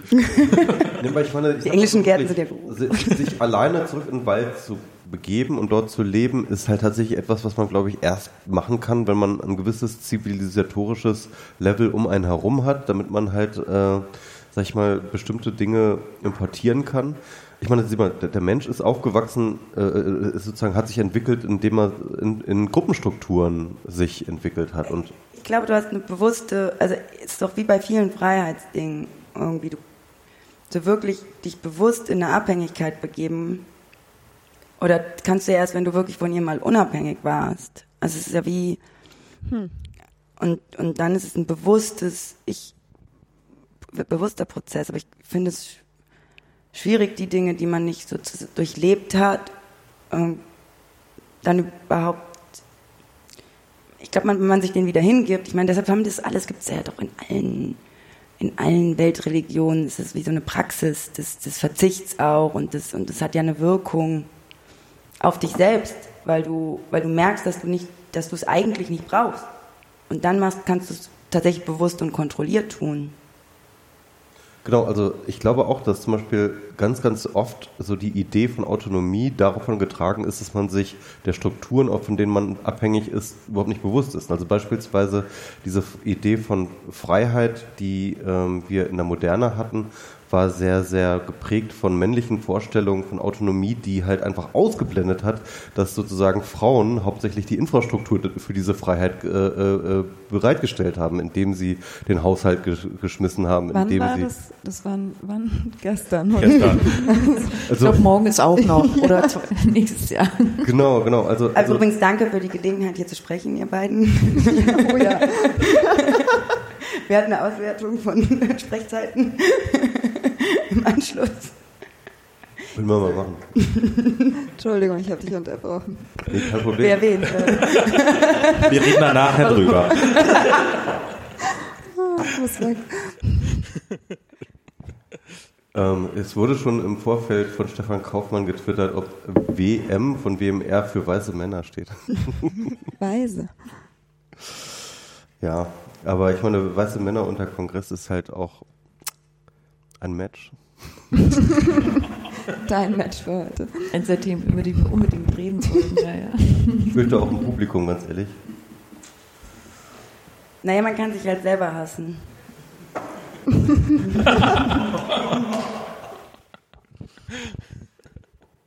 Nur lieb gemeint. Hat man jemand gesagt. Nein, wir haben ein Herz für weiße Männer. Na, ich, ja, naja, das gilt ja für uns Menschen als großes Ganzes auch und als Einzelne. Also kann man machen. Sich selber hassen. Das ist ein Konzept, meinst du, das ist ein legitimes Konzept für die Freiheit? Wenn man sich den Brexit in Großbritannien anschaut, ja. Stimmt, ja. Ich meine mal ganz ohne Scheiß, also Brexit und Großbritannien ist ja auch getragen von einer Idee von Freiheit und äh, die diese auf dieser Autarkie beruht, die sich ganz offensichtlich nicht den Strukturen bewusst war, äh, auf denen diese. Freiheit beruhte.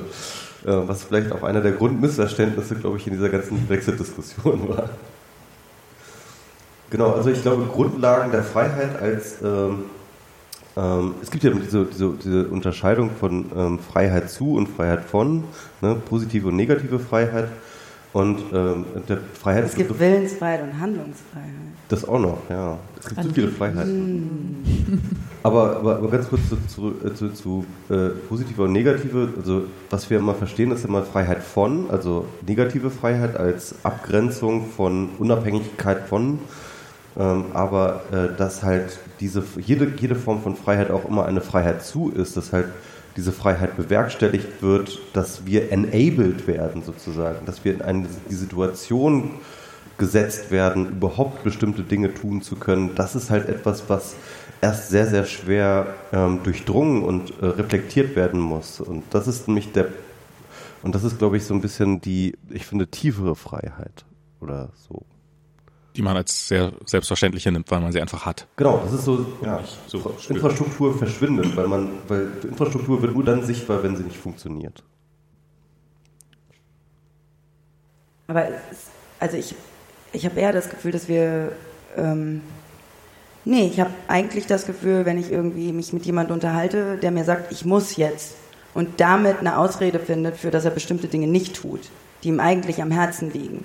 Und dann denke ich mir, wir leben in Mitteleuropa und wir, kein Mensch verhungert hier. Wir haben eigentlich nicht nur die, wir haben eigentlich die Verantwortung, also natürlich verhungern Menschen, aber wir müssen sozusagen, ich meine, jedes Müssen muss bei uns ein Wollen sein. Wir sind, wir sind so privilegiert.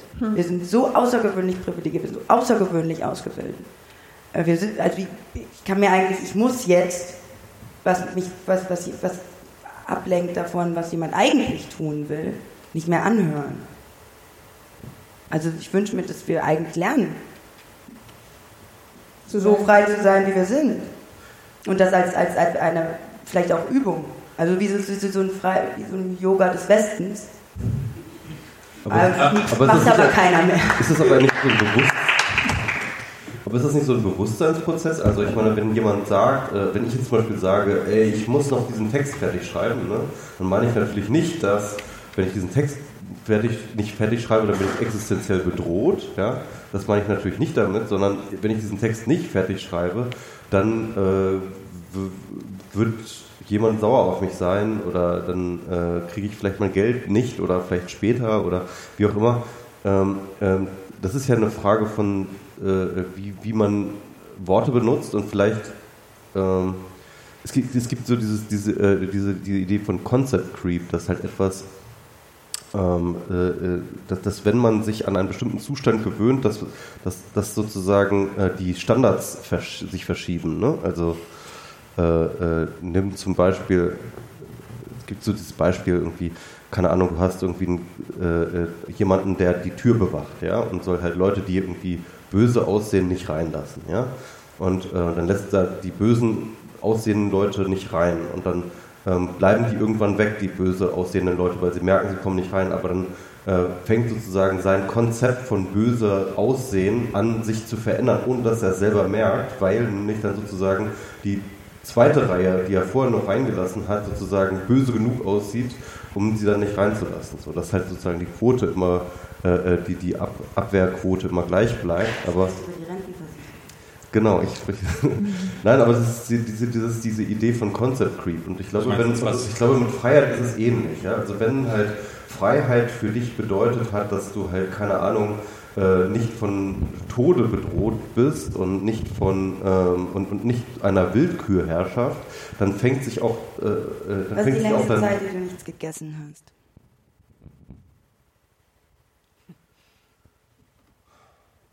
Ja, es gibt doch, es gibt doch 20 mehr, Stunden es gibt doch trotzdem noch mehr äh, Formen von Zwang, außer ich habe nichts zu essen. Also das ist ja, ähm, wenn ich mich äh, innerhalb eines Systems bewege und mich dazu entschließe, das kann ja durchaus ein freiheitlicher Prozess sein, aber ähm, mich in eine bestimmte Struktur zu begeben und ich in dieser Struktur dann existiere, dann, dann bin ich bestimmten Regeln unterworfen. Das ist natürlich schon irgendeine Form von Zwang. Jetzt kann ich, also ähm, ich kann sagen, ich muss noch die Wohnungstür abschließen. Das kann ich natürlich jederzeit sein lassen und kann halt die Wohnungstür offen lassen und dann ähm, mit den Konsequenzen leben oder eben ähm, sagen, ja, ich muss morgen, ich muss nicht arbeiten und dann ähm, muss ich halt im schlimmsten Fall irgendwann auf der Straße leben oder sowas. Aber das ist ja, wenn ich bestimmt, wenn ich, wenn ich bestimmte Lebensweisen erhalten will, für die ich mich entschlossen habe, dann muss ich halt irgendwas tun. Ich finde, also wenn ich wirklich nur auf harte ähm, Gegebenheiten das Wort müssen verwenden würde, ja, dann wären wir in einer in der glücklichen oder nicht so glücklichen Situation, dass wir das Wort müssen nicht mehr verwenden würden, sondern ich habe mich jetzt dazu entschieden, ähm, äh, meine Schulden zurückzuzahlen, was jetzt ja auch irgendwo albern ist. Das ist ja schon irgendwo ein Zwang. Auch wenn er nicht durch direkte körperliche Bedrohung Naja, weil Zwänge ja auch nicht nur am Individuum hängen. So, die entstehen ja dadurch durch irgendeine Beziehung zu anderen oder zu irgendeinem Schuldverhältnis in dem Fall. Oder auch zur Frage, ich muss das für den tun oder muss ich was für mich tun? Und ich glaube, gerade in so den Konstellationen, über die wir es vorhin gesprochen haben, da gibt es natürlich eine Beziehung zu anderen Menschen, die man nicht gefährden möchte oder die vielleicht äh, sich dahingehend entwickelt, dass man es als eine Art Zwang empfindet, der ist nicht existenziell. Also der bedroht mich nicht, wenn ich Der das. ist sehr existenziell. Also, Also wir diese sind Beziehung- sehr abhängig. Ja, aber die Beziehung sozusagen, wenn ich darauf scheiße, also wenn mir das völlig egal ist, dann kann ich auch sagen, nee, ich muss da nicht weitergehen, ich kann das hier und da abbrechen. Aber so. es passiert auch eine Vermischung. Also es passiert ja eine Vermischung zwischen dem tatsächlich, also was ist das wirkliche Bedürfnis?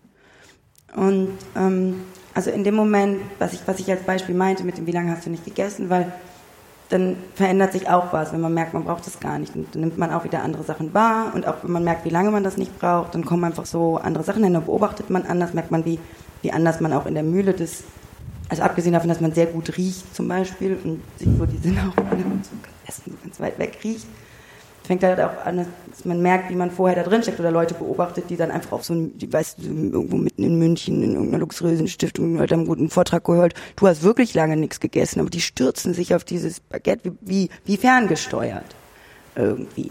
Obwohl es nur dieses, die werden nicht wirklich verhungern, die sind so konditioniert, jetzt zu essen, dass sich daraus ein Automatismus, der natürlich die Wahrnehmung dann auch verändert und den Blickwinkel verändert.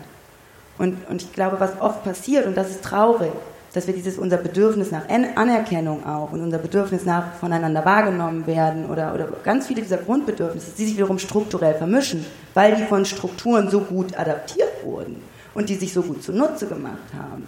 Und ich glaube, das verhindert tatsächlich Veränderungen, die eigentlich in unser gemeinsamen Interesse sind vielleicht und die, ne- ne- die auf einer Solidarisierung und auf den exist tatsächlich gemeinsamen Bedürfnissen, die wir irgendwie vielleicht auch teilen, beruhen, weil dieser Blick darauf versperrt ist, weil er quasi auch, auch eben in den Narrativen, die wir haben, aneinander gekettet ist, wo, wo gar keine Verbindung zwischen denen besteht. Ähm, da denke ich jetzt gerade schon wieder an diesen einen Talk, den ich jetzt gesehen habe auf dem Kongress äh, äh, von äh, äh, Joscha Bach äh, mit äh, Superintelligence. Keine Superintelligence würde irgendetwas andere, würde eine Aufgabe machen, die schwerer ist, als seine eigene Reward-Funktion zu hacken. Ähm, und äh, im Endeffekt äh, geht es ja darum, äh, sozusagen ähm, ne, Nahr Nahrungsaufnahme als Reward-Funktion. Ich brauche Kalorien, ich bin ein ich bin ein physisches Wesen, das Kalorien braucht und deswegen hat die Evolution mir halt diese Reward-Funktion implementiert, halt ständig irgendwie essen zu wollen. Und, ähm, und vielleicht ist Freiheit ne, irgendwie tatsächlich seine Reward-Funktion zu hacken, durch zum Beispiel sowas äh, zu trainieren wie Fasten, ja, irgendwie und, ähm, und dann eben genau so einen Freiheitsgrad zu erlangen, der auch, ähm, der eigentlich ein negativer Freiheitsgrad ist, eigentlich auch eine negative, ne? also äh, sozusagen, wenn man wenn man jetzt sozusagen die eigenen Reward-Funktionen als, als Agenten betrachtet, von denen man äh, sozusagen die einen kontrollieren, ja, dann ist es sozusagen eine Freiheit von, die man erlangt, ähm, von den eigenen Bedürfnissen ähm, und äh, die aber auch sozusagen genauso wenig reflektiert ist wie die positiven Freiheiten. Aber ist denn, jetzt mal blöde gefragt, ist, ist Freiheit ein Wert an sich oder ist es einfach ein Mittel zum Zweck? mein, mein, ich hatte noch den Gedanken, dass ich auch oft finde, dass wir eben oft, wenn wir die Freiheit eines anderen eigentlich beneiden, dann, be also oft ist es so, dass wir eigentlich denken, der andere ist freier als ich und dann bewerten wir lieber sein Verhalten, anstatt uns klarzumachen, dass wir selber nicht in der Lage sind dazu, was die Person jetzt zum Beispiel tut. Und das verfälscht auch oft unsere, wie wir über Dinge nachdenken. Irgendwie, ob das jetzt Neid ist oder ob das jetzt irgendwie eine eigene Unfähigkeit auch sein kann. Ähm, nur weil ich, aus, weil ich halt die Freiheit nicht habe. Und das können strukturelle Bedingungen sein, das können individuelle Bedingungen sein. Aber nur weil ich das irgendwie mich, mich dem entziehe oder weil ich, versteht ihr, was ich meine? Oder nicht? Wir denken noch drüber nach, glaube ich. Nee, ich, ich verstehe, glaube ich, ansatzweise, was du meinst, so diese, ähm, dieses, äh, was dieses Bewerten angeht, so, ohne auf sich selber zu schauen. Also man geht lieber nach außen. Und das ist ja zum Beispiel auch diese ganze Logik, die dein ehemaliger Arbeitgeber, ist eigentlich dein ehemaliger? Ja. ja ich habe die, das ist wie in so einer Soap. Man versteht die äh, Konstellation manchmal nicht so richtig, was da eigentlich passiert in der vergangenen Staffel. Ähm, Genau. nee, aber die, Um, die, um zu die, wissen, was mit Max ehemaligen Arbeitgeber, den wir jetzt schon zweimal referenziert haben, ist, müsst ihr die anderen, äh, die, müsst ihr die äh, letzte Staffel 3 ge Bitte nachher. ge Aber Habt ihr eigentlich Transkripte? Nee. wird noch, Aber kannst du gerne machen. Du Ja, bist ja. frei dazu, das zu ja, aber die, Apropos Freiheit von. Ja, aber diese, also das ist ja dieses Spiel, ne, was äh, in sozialen Netzwerken so total auch missbraucht wird. Also diese, diese Gefühle, die das in uns auslöst. Äh, und ich glaube, was auch so, ich bin einfach, ich bin eine schlichte Kommunikationswissenschaftlerin. Ich gucke mir dann gerne an, wie die Leute das benutzen. Und du stellst ja auch fest, dass so ein Gang weg ist von diesen so zumindest bei jüngeren Menschen von bestimmten, von bestimmten Netzwerken, weil das, glaube ich, auch ein extrem großer Stressfaktor ist. Dass man stärker versteht, wie unfrei du dich darin bewegst, wie auch schon die Form, wie die Netze, wie soziale Netzwerke konzipiert sind, einen irgendwie anstrengen auf Dauer. Es ist äh, immer stärker durchkommerzialisiert worden, um mal so aus meiner eigenen Nutzung. Ähm, und für mich sind ähm, quasi so Facebook, Twitter, was ich mal irgendwie für total geil gehalten habe, echt so, eine, so ein Minenfeld geworden, wo ich so sage, das zehrt mich so an ganz vielen Stellen extrem aus. Und ich glaube, das hat auch viel damit zu tun, dass du immer diese Beobachtung der anderen, was passiert da, und dass so, äh, dass mir das immer stärker so geht, dass ich mich äh, einfach nur noch ausgenutzt fühle als so ähm, Klickvieh quasi oder als Spielfläche für eine irgendwelche gesponserten Ads oder so, ne, als so ein Reichweiten ähm, Teil von einer gewissen Reichweite. Und das ähm, das, glaube ich, ist etwas, warum ich vorhin auch das als positiv bewertet habe oder als etwas Gutes, so ein Projekt wie Podcasterin oder UNW, dass es trotzdem noch Möglichkeiten gibt, andere Räume im Digitalen zu schaffen. Ähm, und wir vielleicht mal so an den Punkt kommen, wo wir nicht mehr so sehr auf die großen fünf Namen gucken, sondern wieder verstehen, dass wir auch selber Sachen tun können. Und das dauert Zeit, das dauert lange, das, äh, da ist viel Durchhaltevermögen mit drin, aber ich finde, es lohnt sich schon alleine deswegen, weil das ein Raum ist, den du auch selber gestalten kannst. Ist auch eine Art von Freiheit, ne? Ist vielleicht eine Handlungsfreiheit oder so, aber sie kostet halt Kraft. Ähm, und von daher feiere ich das als was Positives, ohne dass wir am Ende wissen, was, äh, was vielleicht daraus entsteht. Aber allein schon das als Akt zu haben, ja, dass es irgendwie immer noch eine, eine Datenbank-Webseite gibt, die, äh, die ganz bestimmte Vorgaben macht, wo, wo halt nicht jeder äh, stattfinden kann, wo nicht alles toleriert wird oder wie auch immer. Ähm, und dass man das auch mit den Menschen, die, für die diese Seite gedacht ist, gemeinsam gestalten kann. Ne? Dass es nicht irgendwas fix vorgegeben ist, sondern dass, dass da ein Austausch stattfinden kann. Das finde ich to- total toll. So, und das, ähm, ja, bei all der Kritik an Technologie gibt es vielleicht doch ein bisschen äh, noch so diesen Hoffnungsschimmer, finde ich, äh, den, den man auch mit ins nächste Jahr nehmen sollte. Brauchen wir unbedingt die Hoffnung. Das klingt aber nicht so. Wa- wa- wa- ganz kurz, ähm, äh, was, was, ich, was ich zum Beispiel in Social Media ähm, ähm, beobachte und auch gerade bei der Nutzung von jungen Leuten, dieses ganze Influencer-Ding und so, ähm, es gibt äh, so, so, ein- so Du ein bist Buch, auch ein Influencer. so, so, ein Buch von einer, ich weiß nicht mehr, wie sie mit Vornamen heißt, aber Brown mit Nachnamen, die hat äh, übergeschrieben über die Finanzialisierung des Subjekts durch Social Media. Also es geht dann darum sozusagen, dass man, man ist nicht, man hat nicht mehr ein Produkt, ja, sondern man ist das Produkt. Aber nicht nur im, im Sinne von, ähm, äh, keine Ahnung, die Aufmerksamkeit wird irgendwie an Werbebetreibenden ver, ver, vermarktet, sondern halt, dass man selber äh, sich zur Marke macht. Ne? Das hat Pessoa schon gesagt. Wer eine Meinung hat, verkauft sich. Oh, fuck. Scheiße. aber, aber, aber dieses. äh, Wie, Moment, können wir das mal kurz festhalten? Den Moment. Also, also, also Social Media einen halt äh, dazu verleitet, halt sozusagen sich selbst du als, als, als, als Marke zu inszenieren, die, an die man halt, an die andere wiederum investieren können. Ne? Bin Dann- dann- Influencer. Das ist ja mal kurz die Rollen klären. Sina ist eine Defluencerin. Ähm, äh, das, ja, genau. Und, ähm, und, und, Jetzt und ich ich finde, irgendwas geben. Ja, klar. Und ähm, also d- dass halt sozusagen man dieses finanzialisierte äh, Subjekt, äh, äh, dass man, dass man sozusagen sich so abhängig macht von den Meinungen anderer. Und ich denke mir halt immer, ist dann Freiheit, aber ist das dann sozusagen das Aussteigen aus Social Media? Ist das sozusagen, oh, ich gehe jetzt hier Digital Detox, ich entziehe mich dem allem?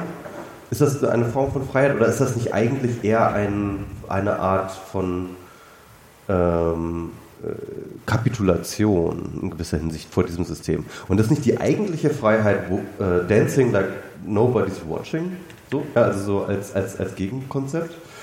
Ähm, ich denke mir halt, ich, ich, ich denke immer, das ist eigentlich, das ist die eigentliche Freiheit. Weil Ja, also, Kapitulation und Freiheit sich dann ausschließen. Auch die Freiheit zum Kapitulieren sein. das hört sich sehr nach Togotronic an. nee, äh, äh, nee. Das könntest du ja mit Elon Musk mal, du und Elon Musk. Nee, nee, aber ich, Dance like nobody's watching ist doch, finde ich, irgendwie, finde ich, irgendwie die Freiheit in Social Media, oder? Ich meine, zu. Wenn das, wenn das Gesellschaftsspiel und Kapitalismus äh, Monopoly heißt, dann können wir ja auch alle auf die Schlossstraße. Nee, das ist ja was anderes. Aber ich meine, wer nutzt denn Social Media like no one's watching? Ich meine, jeder schaut, jeder, jeder, Danke, Kelder. Donald Trump, ja, Donald Trump. Ey, wir hatten ein Thema. Ein Das wir nicht Ich glaube, ich glaube, Donald Trump ist, ist es vielleicht auch einer der, ist einer der Gründe, warum er so bekannt, so, so beliebt ist, ist, weil er sich diese Freiheit nimmt. Ja? Alle gucken zu und er furzt trotzdem in jedem. Darf, mir das, darf ich das kurz als äh, Info vorab geben? Es gab zwei Sachen, die wir nicht, also Max hat vorab gefragt, ob es irgendwas gibt, über das wir nicht reden wollen. Es fielen zwei Wünsche. Trump und Fefe. Und von wem kam Trump? ich dachte, Von wem kam. Fefe? Ja, MS Pro. Gut, dass wir drüber geredet haben. Ihr wolltet so. Naja, aber das ist ja dann auch wieder, also das ist ja auch eine Marke so. Ne? Also dieses äh, ist mir doch alles egal. Und das ist natürlich nicht egal. Es ist natürlich auch eine bewusste Kommunikation und eine, die auch immer auf Reichweite geht. Ja, ist doch klar, dass, äh, dass der weiß, wie viel Follower er hat, obwohl er wahrscheinlich viel weniger hat als bestimmte Popsternchen oder so. Ähm, das, äh, das ist nicht, äh, das äh, ist einfach eine andere Art der Kommunikation, wo du schon denken kannst, oh mein Gott, das ist, bricht ganz bewusst mit äh, ganz klaren so Normen, die man vielleicht äh, so, ein- so, ein- so ein Erwartungsbruch, der da da ist. Ich weiß auch nicht, ob das eine Freiheit ist. Also ich meine, der, der muss sich ja auch zu allem äußern. Ne? Der muss ja auch immer mal einen Rechtschreibfehler einbauen und so. Das ist bestimmt auch nicht so einfach. Bin ich kurz eingenickt, finde nicht mehr Donald Trump. Aber, aber Ja, ich finde ja. ich finde die Frage ich finde die Frage tatsächlich ganz interessant, weil es sozusagen wenn wenn es dieses Dance like nobody's watching nicht möglich ist, äh, in, in, wenn man sendet, dann äh, hieße das ja sozusagen automatisch, dass man, äh, so, sobald man äh, seine Meinung äußert, eben automatisch unfrei ist. Ich hab doch gerade Ja, ja, das, hat, das, hat, das, das war ja quasi das, was, was, was du gerade gesagt hast. Weiß, sobald man eine hat, unter Umständen. So. sobald man hat. hat. Fuck, ey. Ja, Also man kann nur wirklich frei sein, wenn man nicht weiß, was Freiheit ist. mich langsam verstehe ich deine Zwänge. Ähm, Na, Moment. äh, Meinung, also Sinn, Meinung und Bedeutung sind drei verschiedene Dinge. Aber ja, okay. Moment. es ist schon spät. Für die Zuhörer. Ich bin heute zurückflitzen. Aber in dem Moment, in dem man keine eine Meinung hat, ist man automatisch nicht mehr frei. Wie? Also. Sag nochmal. Gerne ins Mikrofon übrigens, ne, falls ihr Ja, das ist so. Fragen habt. Wir wiederholen es dann. wenn's- Wer denn schon mal frei war, war die Frage. War irgendjemand schon mal frei? Äh, Hände hoch. Ah, ich weiß nicht, das ist jetzt blöd, aber meistens fühle ich mich eigentlich ziemlich frei. Ehrlich gesagt, mir sagt niemand, was ich wann zu machen habe. Und wenn ich kein Geld verdiene, bin ich halt selbst schuld. Aber das ist doch Aber- albern, dass sich hier der ganze Saal nicht, niemand, niemand für Also ich- Doch, glaubt, ich- ich jemals melde- frei ich- gewesen ich sein. melde Ich auch. Eigentlich ich auch. schon, Ich oder? fühle mich auch frei. So die Michis. Es ist die Frage. Die, die Michis sind frei. Die sind frei. Nein, nein, nein. Äh, ähm, Zwingen. deswegen, ja. Wir warten auch nicht. Das einzig Freie fast in diesem Jahr war jetzt, dass ich heute Abend hier sein musste. Aber es gibt Sekt und schon ist es wieder meine freie Entscheidung. Sehr gut. Der getrübte Freiheit. Ja, aber ist denn Freiheit nicht einfach irgendwie eine subjektive Erfahrung, die man entweder hat oder nicht hat? Ich meine, das ist doch, das ist doch der Punkt, glaube ich. Am Ende entscheidet doch irgendwie, ob man sich frei fühlt. Und ähm, deswegen habe ich auch überhaupt keinen. Äh, Vorher, kein, nachher, währenddessen. ich habe überhaupt keine, ich habe ich hab wirklich überhaupt keine Sympathien mit Neo, Neo von der Matrix, äh, wie er die Leute da aus äh, ihren äh, subjektiv empfundenen Freiheiten rausreißt und ihnen zeigt, dass sie doch nicht frei sind. Das ist doch ein Arschloch, oder? Hast du schon wieder eine Meinung? Fuck, ich hab's schon wieder. Ja, und ich fühle mich frei, sie zu äußern. Auch das noch. Müssen das mit dem Patriarchat und dem männlich weißlich, weißlich, äh, weißlich. Weichlich. Weißlich ist ja. Hm. Ja, und die Ja. anderen fühlt euch jetzt nicht frei, oder? Warum ist Neo jetzt immer ein Arschloch? Ja, weil er Leute aus ihren subjektiv empfundenen Freiheiten ähm, herausreißt, um sie, äh, um sie sozusagen in das Bewusstsein ihrer Unfreiheit zu führen. Und dein Job ist aber trotzdem über Sachen schreiben und Leute aufklären.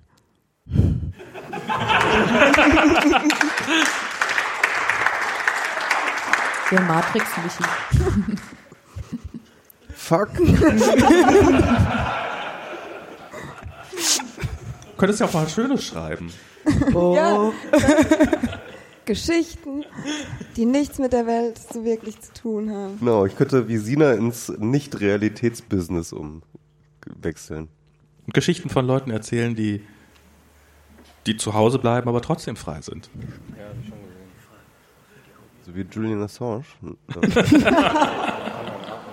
Zu Hause. ähm, nee, ähm, äh, ja, äh, äh, klar, also klar, äh, aber, aber ich, ja, weiß ich nicht, keine Ahnung. Ich bin nicht ein großer Promoter der Freiheit, ich weiß gar nicht so genau. Erzähle ich den Leuten, dass sie unfrei sind? Nein, im Gegenteil. Also ich, ich glaube, ähm, wenn ich mir anschaue, welchen Diskursen ich unterwegs bin, dann ähm, sind das schon Diskurse auch mal über Freiheit im Netz, ne? aber halt dann immer irgendwie, wo sich Leute selber einreden, dass sie total unfrei sind. Also ich finde zum Beispiel diese Facebook-Debatte, ne, ist dieses, oh Gott, ähm, Facebook hat jetzt schon wieder mir eine Werbeanzeige eingeblendet aufgrund von meiner Daten. Ich fühle mich so unfrei und ich denke mir dann halt so,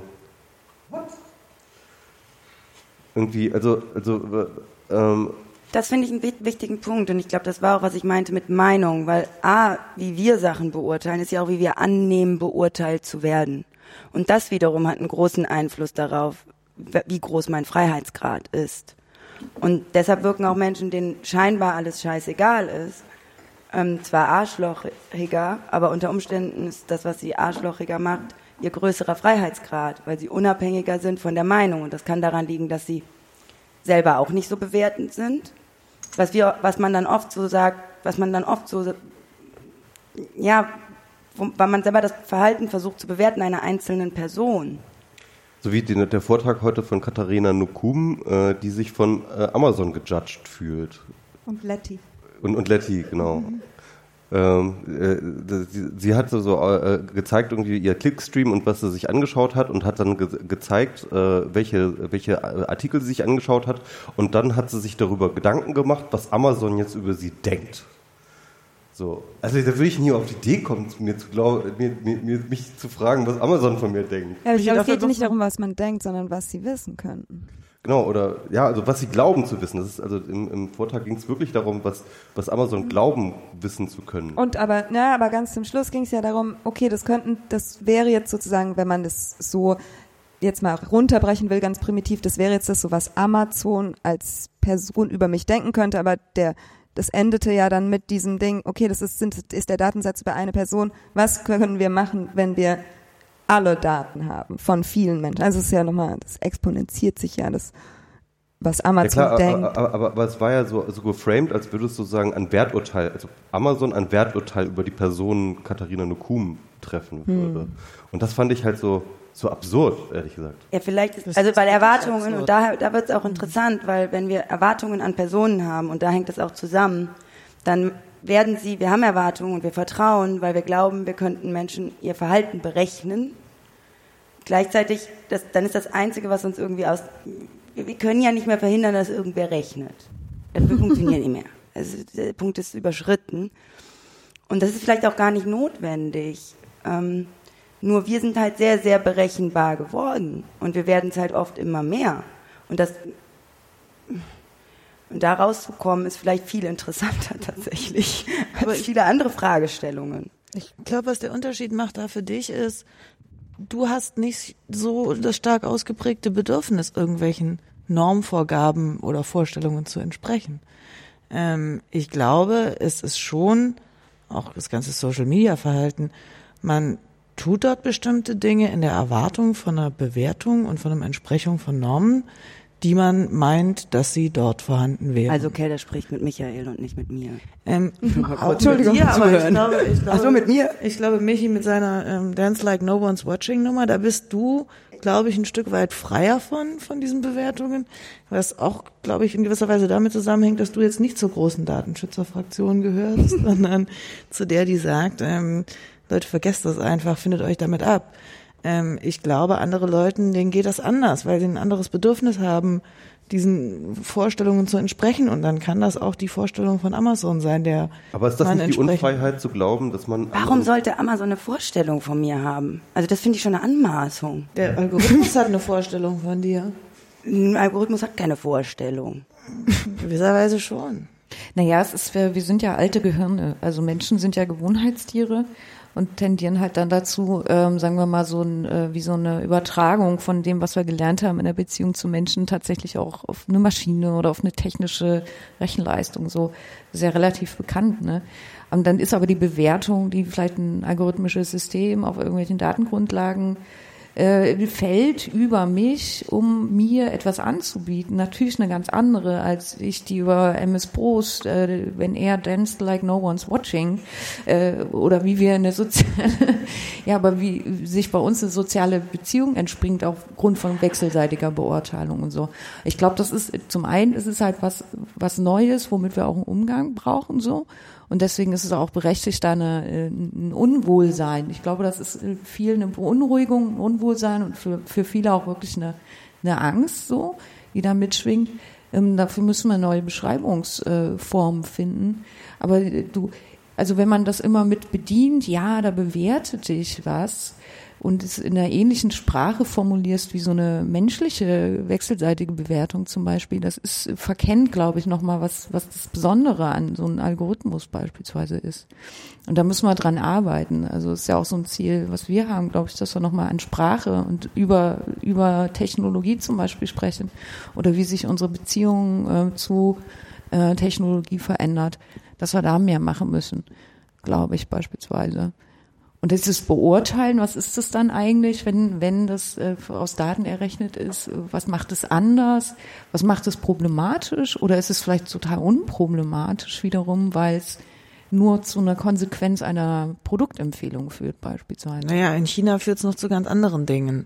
Und ähm, Das ist hochinteressant. Wirklich, was da. Also, dass die schon 15 Jahre arbeiten und sich angucken, wie, wie verschiedene Bewertungskriterien, wenn sie implementiert werden, auf welchen Ebenen, welche Konsequenzen haben, das ist wirklich hochinteressant. Da würde ich gerne noch sehr, sehr viel mehr drüber erfahren. Und der Vortrag war erst ein Auftakt, den wir auf dem, auf dem Kongress jetzt gehört haben. Und das war ein Vortrag auch von einer Ökonomin. Und ich würde zum Beispiel gerne einen Vortrag von einer Soziologin mal hören über diese Entwicklung, die wir in China da haben. Und ich würde auch mir sehr, sehr gerne die 50 Prototypen, die da hochprofessionell in allen chinesischen Städten in den letzten 15 Jahren getestet wurden, genau angucken. Und zwar frei von Bewertung, frei von irgendeiner Bewertung, dass wir in irgendeiner Form irgendwas verstanden hätten. Weil ich glaube, das ist doch einfach vorbei. Also das ist doch irgendwie, das ist doch irgendwie koloniale, patriarchische Kackscheiße, haben wir doch jetzt echt durch. Also die Chinesen finden das ja ziemlich geil. Ja, die sind geil, einfach vielleicht, weiß ich nicht. Nein, die finden das geil, das, das, das System. Also äh, äh, die finden nicht. die bewertet Wo ist- werden. weiß ich nicht. Also und, und Wo da ist ist ja wo wirklich Detail genau, genau. Michi weiß, was 1,1 Milliarden Chinesen geil finden. Nee, nee, das ist die allgemeine. Äh, ähm, Ist so. Eine Milliarde Chinesen finden geil bewertet. Ja, also genau, also das, das, ist ja, das ist ja ein gutes Beispiel, weil das, das chinesische äh, Social Credit System ist ja tatsächlich eine Judgment, Welches? ist ja tatsächlich, ist ja tatsächlich ein Judgment. Äh, alle, ja, also alle sind, sind ja tatsächlich ein Judgment auf die Person, ja. Du sollst und, und, und das ist halt, das ist, das ist so abgefahren. Das ist wirklich, Na, deiner Person, deiner, deiner Eigenschaften, bist du ein guter oder ein schlechter Mensch? ja, genau. Das ist, äh, das ist das so. Ja, ja, Ja. und das, das ist sehr interessant, weil da sehr viele normative Annahmen drin stecken, wo wir jetzt eben gesagt haben, das treffen wir übereinander in, in unseren Beziehungen und das ist interessant, das ist, das, äh, da würde ich jetzt Sina zustimmen, wie setzt man das zum Beispiel technisch um? Ne? Also was, äh, also wenn man sich jetzt nur die technische Seite anschaut, ich will auch nicht in so ein System leben, um Gottes Willen, ja, also gar, da, gar keine Frage. Ähm, vor allen Dingen, weil ich es überhaupt nicht verstanden habe, wie es funktionieren würde. Aber die, die Frage ist, kann man diese moralische Bewertung, was ist ein guter, schlechter Mensch, an welchen Kriterien setzt du das, was brauchst du auch für Informationen und so, ähm, das, ist ein, ähm, das ist eine interessante Frage. Es ist aber eine, die gruselig ist, weil, weil sie in der Umsetzung sich befindet in Teilen. So. Und das muss man eigentlich, das muss man anerkennen daran. Und deswegen finde ich die Diskussion Und das, hat, wichtig. und das hat reale Konsequenzen, nicht nur irgendeine Werbung, die dir angezeigt wird oder nicht angezeigt wird, sondern Ja, die, halt da kaufst du dann vielleicht aber auch Ja. was. Ja, ist auch eine Konsequenz so. Ich finde das, also so, so ich, ich finde diese ganze, ich habe mich bisher relativ wenig damit beschäftigt, aber ich finde diese ganze Diskussion um dieses Social Credit Score System insofern sehr interessant, weil Credit Score Systeme kennen wir alle sehr, sehr gut und leben mit ihnen ganz selbstverständlich. Wir sind alle, jeder, der eine EC-Karte hat, der jemals einen Kredit hatte, der, der irgendwas gekauft hat, ist in irgendeinem Credit Score System gefangen. Ich habe das jetzt dadurch noch relativ äh, äh, nahe, weil ich halt gerade in den USA gezogen bin und mir erstmal meinen Credit Score aufbauen musste, bevor ich eine Kreditkarte kriegen konnte und dergleichen mehr. Und das haben wir ak akzeptiert und das da ist, da hält sich die Kritik dran doch erstaunlich in Grenzen, wie ich finde. Ähm, und in dem Moment, in dem man dieses rein wirtschaftliche, wo also eine Bank entscheidet darüber, bin ich ein guter Kunde, bin ich kein guter Kunde, wenn, wenn ich das übertrage auf den, die, die, das komplette Sozialleben, ähm, wird es plötzlich als so sehr großes Problem gesehen. Und ich, ich, ich will nicht ausschließen, dass es das ist, um Himmels Willen. Ähm, aber ich weiß nicht, ich frage mich, was davon ist nur reine Gewöhnung, dass wir es einfach noch nicht kennen und darum erstmal ablehnen und was ist tatsächlich objektiv Also böse oder schlecht. Interessant war das, also ich meine, es ist halt so wenig, also da merkt man ein bisschen schon, ich meine, die wenigen Artikel, die es gibt zu dem Thema, deren Informationsgehalt beschränkt sich auf 20 Prozent und 80 Prozent ist Bewertung und Einordnung dessen, was da passiert.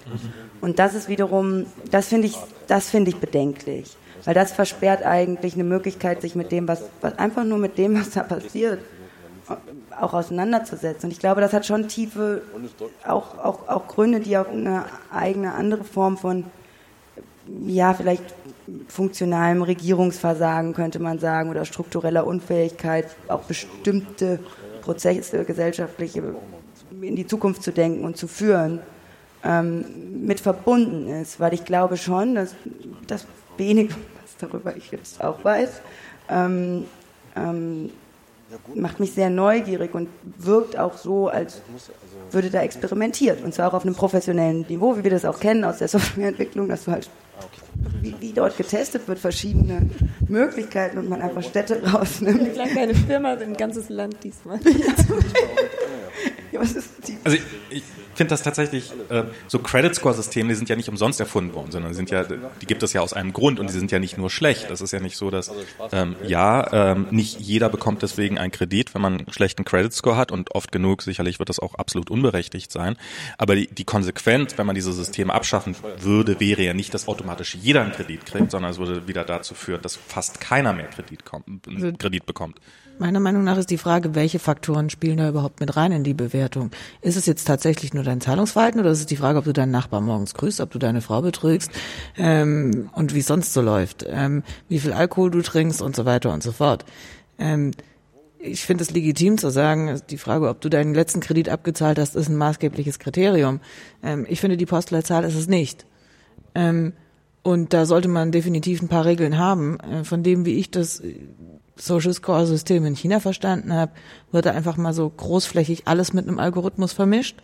Da wird großflächig einmal drüber gefahren und ähm, werden irgendwelche Wahrscheinlichkeiten errechnet, die mit einem nicht zwingend was zu tun haben. Und ich glaube, das sind die Faktoren. Und zu sagen, naja gut, ähm, es geht hier jetzt um Kredite, wo man sagen kann, okay, es gibt wirklich ein Interesse dran, Kunden unterschiedlich zu behandeln. Die Frage, ob eine Airline ihr noch, dir noch den letzten Platz gibt im Flieger, ja oder nein, sollte das davon abhängen, wie dein allgemeiner Score ist, ja, nein. Ich weiß es nicht, dass du in bestimmten Geschäften einkaufen darfst, dass du in bestimmte Clubs darfst. Ähm, wo fangen die Interessen an und wo hören sie auf? Das ist Aber wir sind auch weit entfernt davon, das bei uns ganz offengelegt zu haben. Weil A kann man sagen, okay, die Wirklichkeit hat es ja auch irgendwie. Also es gibt einfach auch unsichtbare Selektionskriterien und unsichtbare Strukturen, die bei uns genauso am Werk sind. Und was mir oft fehlt, also eben, wir sind jetzt selber schon wieder in der Bewertung, statt zu sagen, es gibt sowohl ranking-orientierte Systeme als auch äh, die sind wirklich klar ranking-orientiert. Das sind ja nur, es gibt, da sind noch so viele Unterscheidungen. Welche Klassifizierung, welche sozialen Aspekte du einholst, ähm, die sind sehr, sehr unterschiedlich. Dann hast du einfach ein, ein selbstlernendes System zu einem normalen Ranking-System. Das ist schon mal ein Riesenunterschied. So, wenn wir reden wir jetzt über ein, ein Auto-Encoding-System, was sich selbst noch weiter, das sind noch mal eine ganz, also das sind allein zwei Themen, die wir, die wir nicht so nebeneinander stellen können. Dann, wir sagen jetzt so Social Credit System, aber ich meine, ein Kredit ist ja auch, ist ja eine, ist ja eine Form von Vertrauen. Und wir geben uns ja auch einen Vertrauensvorschuss oder auch nicht in dem Moment, ob wir uns überhaupt zuhören, ob wir uns Aufmerksamkeit zum Beispiel spenden, weil das oder ob wir, ja, ihr wisst das uns in Großstädten wegignorieren. Ich finde die interessantere Frage, die da noch mitschwingt, weil so diese unsichtbaren äh, Bewertungssysteme, die auch in der Gesellschaft bestehen oder die wir auch dekonstruieren müssen, und da sind wir ja dabei, deswegen bewerten wir heute oder reden wir heute auch anders über Technologie zum Beispiel und Technologieentwicklung und We Wechselwirkung mit Gesellschaft als vor 15 Jahren noch. Aber die Frage ist ja bei solchen Credit oder bei solchen sozialen äh, Systemen, welche Funktion haben die? Also es ist ein Unterschied, ob mir zum Beispiel Amazon was über mich lernt und mein Einkaufsverhalten mit anderen abgleicht, um mir einen Vorschlag zu machen, versus ich habe ein System, was mich eigentlich erziehen soll oder was eine breite äh, Bevölkerungswirkung hat, weil am Ende ist das möglicherweise, kann ich auch nicht einschätzen, weil dann müsste ich ja auch 1, Milliarden Chinesen befragen, wie die dieses System erleben und was das mit ihnen machen würde, so. Ähm, aber das, welche, welche Rolle spielt sowas in der Gesellschaft? So, also ich habe noch nie einen Kredit beantragt, ich habe auch noch nie irgendwie Schufa-mäßig oder irgendwas äh, Barrieren erlebt. Ähm, weiß, äh, keine Ahnung, woran das liegt, aber das ist, glaube ich, schon was anderes als die Frage, ähm, welche Wirkung ob es im Detail technisch so gut funktioniert, wie dann behauptet wird, ist ja auch eine andere Frage. Natürlich. Dass es überhaupt so ein System gibt, glaube ich, hat einen Impact auf eine Gesellschaft. Und das ist, wie gesagt, da, da können wir über Unterschiede zwischen verschiedenen Systemen ähm, auch reden und da müssen wir auch drüber reden. Weil dann geht es ja um die Frage, wollen wir, wollen wir das in unserer Gesellschaft beispielsweise haben? So. Nee. naja, ich finde, aber, nee, ich finde es auch ehrlich zu sagen, was haben wir davon sowieso schon? Und ich finde es halt so eine Augenwischerei, darüber zu sprechen, wollen wir das oder wollen wir das nicht und haben wir darüber überhaupt, eine Wahl? Sondern welche sind überhaupt schon da und wie beeinflussen die uns tatsächlich schon? Und gibt es nicht vielleicht eine Möglichkeit, die durch was zu ersetzen, was wir besser finden? Oder was vielleicht in irgendeiner Form sogar interessanter ist? Also, ähm, das, das finde ich oft eine ausgeblendete Frage, weil das sind, ich meine, das ist alles, ob du jetzt, wir können, du hast irgendwie, klar, du kannst jetzt, ob du jetzt mit, ob du jetzt auf Rechnung irgendwie bei äh, Zalando deine Schuhe bestellst, hängt auch davon ab, äh, welchen Vornamen du hast. Und wenn du eine Yvonne in Cottbus bist, hast du schlechte Karten in irgendeiner Form. Das wusste ich nicht. Aber wenn du eine Yvonne in äh, Frankfurt bist, dann geht das schon, ja. Also, Also ich äh, meine, das sind ja Sachen, die sind ja schon äh, in irgendeiner Form. ähm, Und wir haben ja auch total viele, ich meine, dann fangen wir beim Bildungssystem an, darüber zu sprechen. Wir haben ja so viele Sachen bei uns vor Ort, bevor wir irgendwie irgendwas, was die Chinesen ausprobieren, bewerten. Und dann sprechen wir gerne über das Bildungssystem in Deutschland. Also- Aber ich, Also ich glaube, ich, ich glaube, was halt, ähm, äh, was, was, man, ich meine, sieh mal, ne? wir, wir, wir sind alle Statuswesen. Wir, wir, wir wollen alle irgendwie in gewisser Hinsicht Status äh, haben. Und, Warum? Und, und Status passiert einfach in der Gesellschaft auf bestimmten, auch meistens komplett intransparenten Regeln. Und ähm, wenn wir jetzt zum Beispiel so ein chinesisches Credit, äh, Social Credit System haben, dann haben wir sozusagen so einen, ähm, sag ich mal, allgemein anerkannten Prozess zur Generierung von Status. Ja? Und dann kann man jetzt sagen, okay, das ist total scheiße, wie dieser ähm, äh, äh, Statussystem das funktioniert, aber immerhin hat man etwas Greifbares, in das man zum Beispiel dann politisch in, intervenieren kann. Ne? Also so- ist das vielleicht so ein bisschen, wo man halt diskutieren kann, soll jetzt, ähm, keine Nein, die Binnen haben ja, eine, also ich meine, das ist zum Beispiel interessant. Darüber könnten wir diskutieren und sagen, ist es sinnvoll, dass ich mit einer SMS abrufen kann, wie viel Einkommenssteuer Nele zahlt, wie viel Einkommenssteuer Michi, Michi, Michi und Michi, Michi zahlt? Ähm, und ist das bin ich überhaupt- Michi oder Michi Michi? Das ist mir egal. Oder Nee, aber das ist halt dann zum Beispiel eine Frage, wer redet über diese Dinge? Also es gibt Menschen, die sich über Ungleichheiten im Bildungssystem äh, Gedanken machen. Ähm, das ist aber jetzt für mich persönlich nur gesprochen jetzt nicht meine Aufgabe. Ich, hab, äh, ich, ich kümmere mich um gegebenenfalls um die Frage, wie hängen diese Ungleichheiten, wie spiegeln die sich möglicherweise in der, in, in der Technologie wieder? Das kann ich diskutieren. Da sehe ich so meine Kompetenzbereiche. Aber ich sehe auch ähm, es als sehr schwierig an, wenn wir uns jetzt zur Aufgabe nehmen, ähm, quasi Gesellschaft in all ihren Facetten, in all ihren äh, strukturellen Dynamiken und Machtverhältnissen zu begreifen. Das funktioniert nicht. Ne? Ähm, deswegen versuchen wir zum Beispiel auch verschiedene Perspektiven auf ein Thema zu bündeln, weil klar ist, ich kann, da, da scheitere ich auch. Ja, da stehe ich vor so einem Riesenberg an Problemen, den ich bewältigen will, dass ich dann wahrscheinlich selber einen Sortieralgorithmus äh, brauche, der mir dann mal sagt, was ist jetzt das Schwierigste und das Problematischste. So, deswegen ist klar, wir müssen uns, glaube ich, äh, der Diskurs geht ja auch in die Richtung äh, Ethik, Algorithmen, bla bla bla, all diese Fragen, dass wir uns dieser Ungleichheiten ähm, stärker bewusst werden dass sich eben gesellschaftliche Dynamik auch in Technologie widerspiegelt und in technologischen Infrastrukturen. Ich glaube, da sind wir am Anfang von diesem Prozess, aber wir können nicht ähm, von allen erwarten, die sich mit Digitalisierung oder mit Technikthemen auseinandersetzen, eben auch gleichzeitig noch alle Nuancen des Bildungssystems. Und deswegen, aber die Zusammenführung, also was ja auch stattfindet, es ist ja eben, wir, wir, wir sprechen darüber, das zu bewerten, bevor wir sagen, wie es überhaupt ist. Und das finde ich, das finde ich, das finde ich, das finde ich einfach fatal, weil wir uns damit eine Chance verbauen, auch zu gucken, wie wir das nutzen und anwenden können und eben doch auch mit anderen Begriffen darauf gucken können. Da, das ist das Einzige, was ich versuche. Ähm, Aber es ist eigentlich auch ein Plädoyer dafür, dass äh, der Kongress, äh, es wurde ja so ein bisschen kritisiert auf Twitter, dass irgendwie bestimmte Themen überhand nehmen und dass bestimmte andere Themen nicht mehr so eine Rolle spielen. Das ist eigentlich das allerbeste Argument dafür, dass wir, dass das so sein muss. Ja, dass äh, so quasi Gesellschaft und in all den Bereichen sich auch ein bisschen in den Kongress so einschleicht an vielen Stellen. Finde ich eigentlich ganz gut. Ich glaube, Welche Kritik war das jetzt genau? Ich habe das nicht mit. ach, das war wieder irgendwas auf Twitter. Fefe, Fe- Fefe hat einen Blogpost geschrieben. Aha, Aber den, Fefe. den dürfen wir ja nicht erwähnen. Ach scheiße, jetzt haben wir beide Themen, jetzt Trump und wir jetzt Aber genauso oberflächlich, wie es das Thema braucht. Ja, Wir, wir haben so eine Tendenz dazu, fällt mir gerade auf, unsere Live-Sendung immer so die ganz, ganz harten Themen ranzuziehen. Ja. Seid froh, dass ihr nicht beim letzten Mal dabei wart, als wir die Drohnenkriege hatten. Ähm, und wie viele Menschenopfer sie gefordert haben. Ähm, ja. ähm, wir haben hier, wir haben hinten das Zeichen bekommen, dass wir langsam uns dem Ende Ah, nähern ja. sollten. Wir müssen aufhören zu reden. Wir, wir müssen aufhören zu reden. Ist auch schon seit einer Viertelstunde auf die Toilette springen. Überlegen die ganze Zeit, lohnt sich's noch, lohnt sich's nicht, wo ist die nächste? Ich weiß. Na gut, ähm, ja, also ich würde sagen, wir haben auf jeden Fall echt ziemlich harte Bretter, zumindest angebohrt. Ähm, äh, dicke Bretter angebohrt. Und ich fand das irgendwie äh, äh, sehr interessant. Also ich glaube, es hat so ein bisschen gebraucht, die ganze Gesprächsdynamik, um so ein bisschen in den Flow zu kommen. Aber am Ende fand ich das schon ganz cool. Wir müssen ja unser Publikum befragen. Genau. Äh, Fandet ihr Ja. das auch ein bisschen cool? Ja, Wohlwollend Weil Leute, die noch da Ich würde sagen, ich würde sagen wir, wir, wir, wir machen noch mal eine Einreichung ins Publikum. Vielleicht hat noch jemand irgendwie äh, einen Beitrag mit reinzubringen oder eine Frage oder Ansonsten, was war die Getränkebestellung? verloren.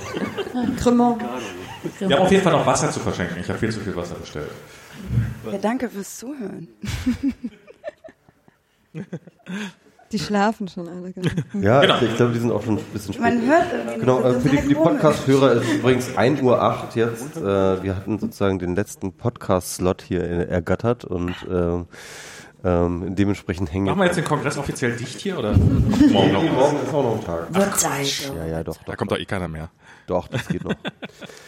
Gut, äh, ich würde sagen, dann machen wir es einfach mal hier dicht an dieser Stelle. Wir müssen ja auch nicht äh, die volle Zeit ausschöpfen. Und äh, ich danke an alle unsere Gäste, an ähm, äh, Kelder, Michi, Sina und Nele und natürlich auch an Max und äh, äh, und an das äh, wahnsinnig äh, tolle und geduldige Publikum, jedenfalls diejenigen, die noch da geblieben sind. Einmal klatschen, damit äh, wir Beweis haben, damit dass, dass tatsächlich noch Leute hier geblieben sind. Episch. Dankeschön. Danke fürs Aushalten, danke fürs Zuhören und bis, bis zum nächsten Mal. Genau, und äh, ab jetzt äh, Staffel 4 äh, auf Netflix oder äh, Spotify. Heute zum Download, alle Folgen. Genau, alle Folgen. Kauft Sinas Buch. Und kauft Oh ja. Sinas Buch ab dem 7. Äh, September. Ähm, Sina Kamala Kaufmann, Helle Materie. Und, äh, und, und hört mehr äh, weibliche Podcasts, weil ihr, ne? Aus, from obvious reasons. So. Dankeschön. Ja, tschüss, bis zum nächsten Mal. Tschüss.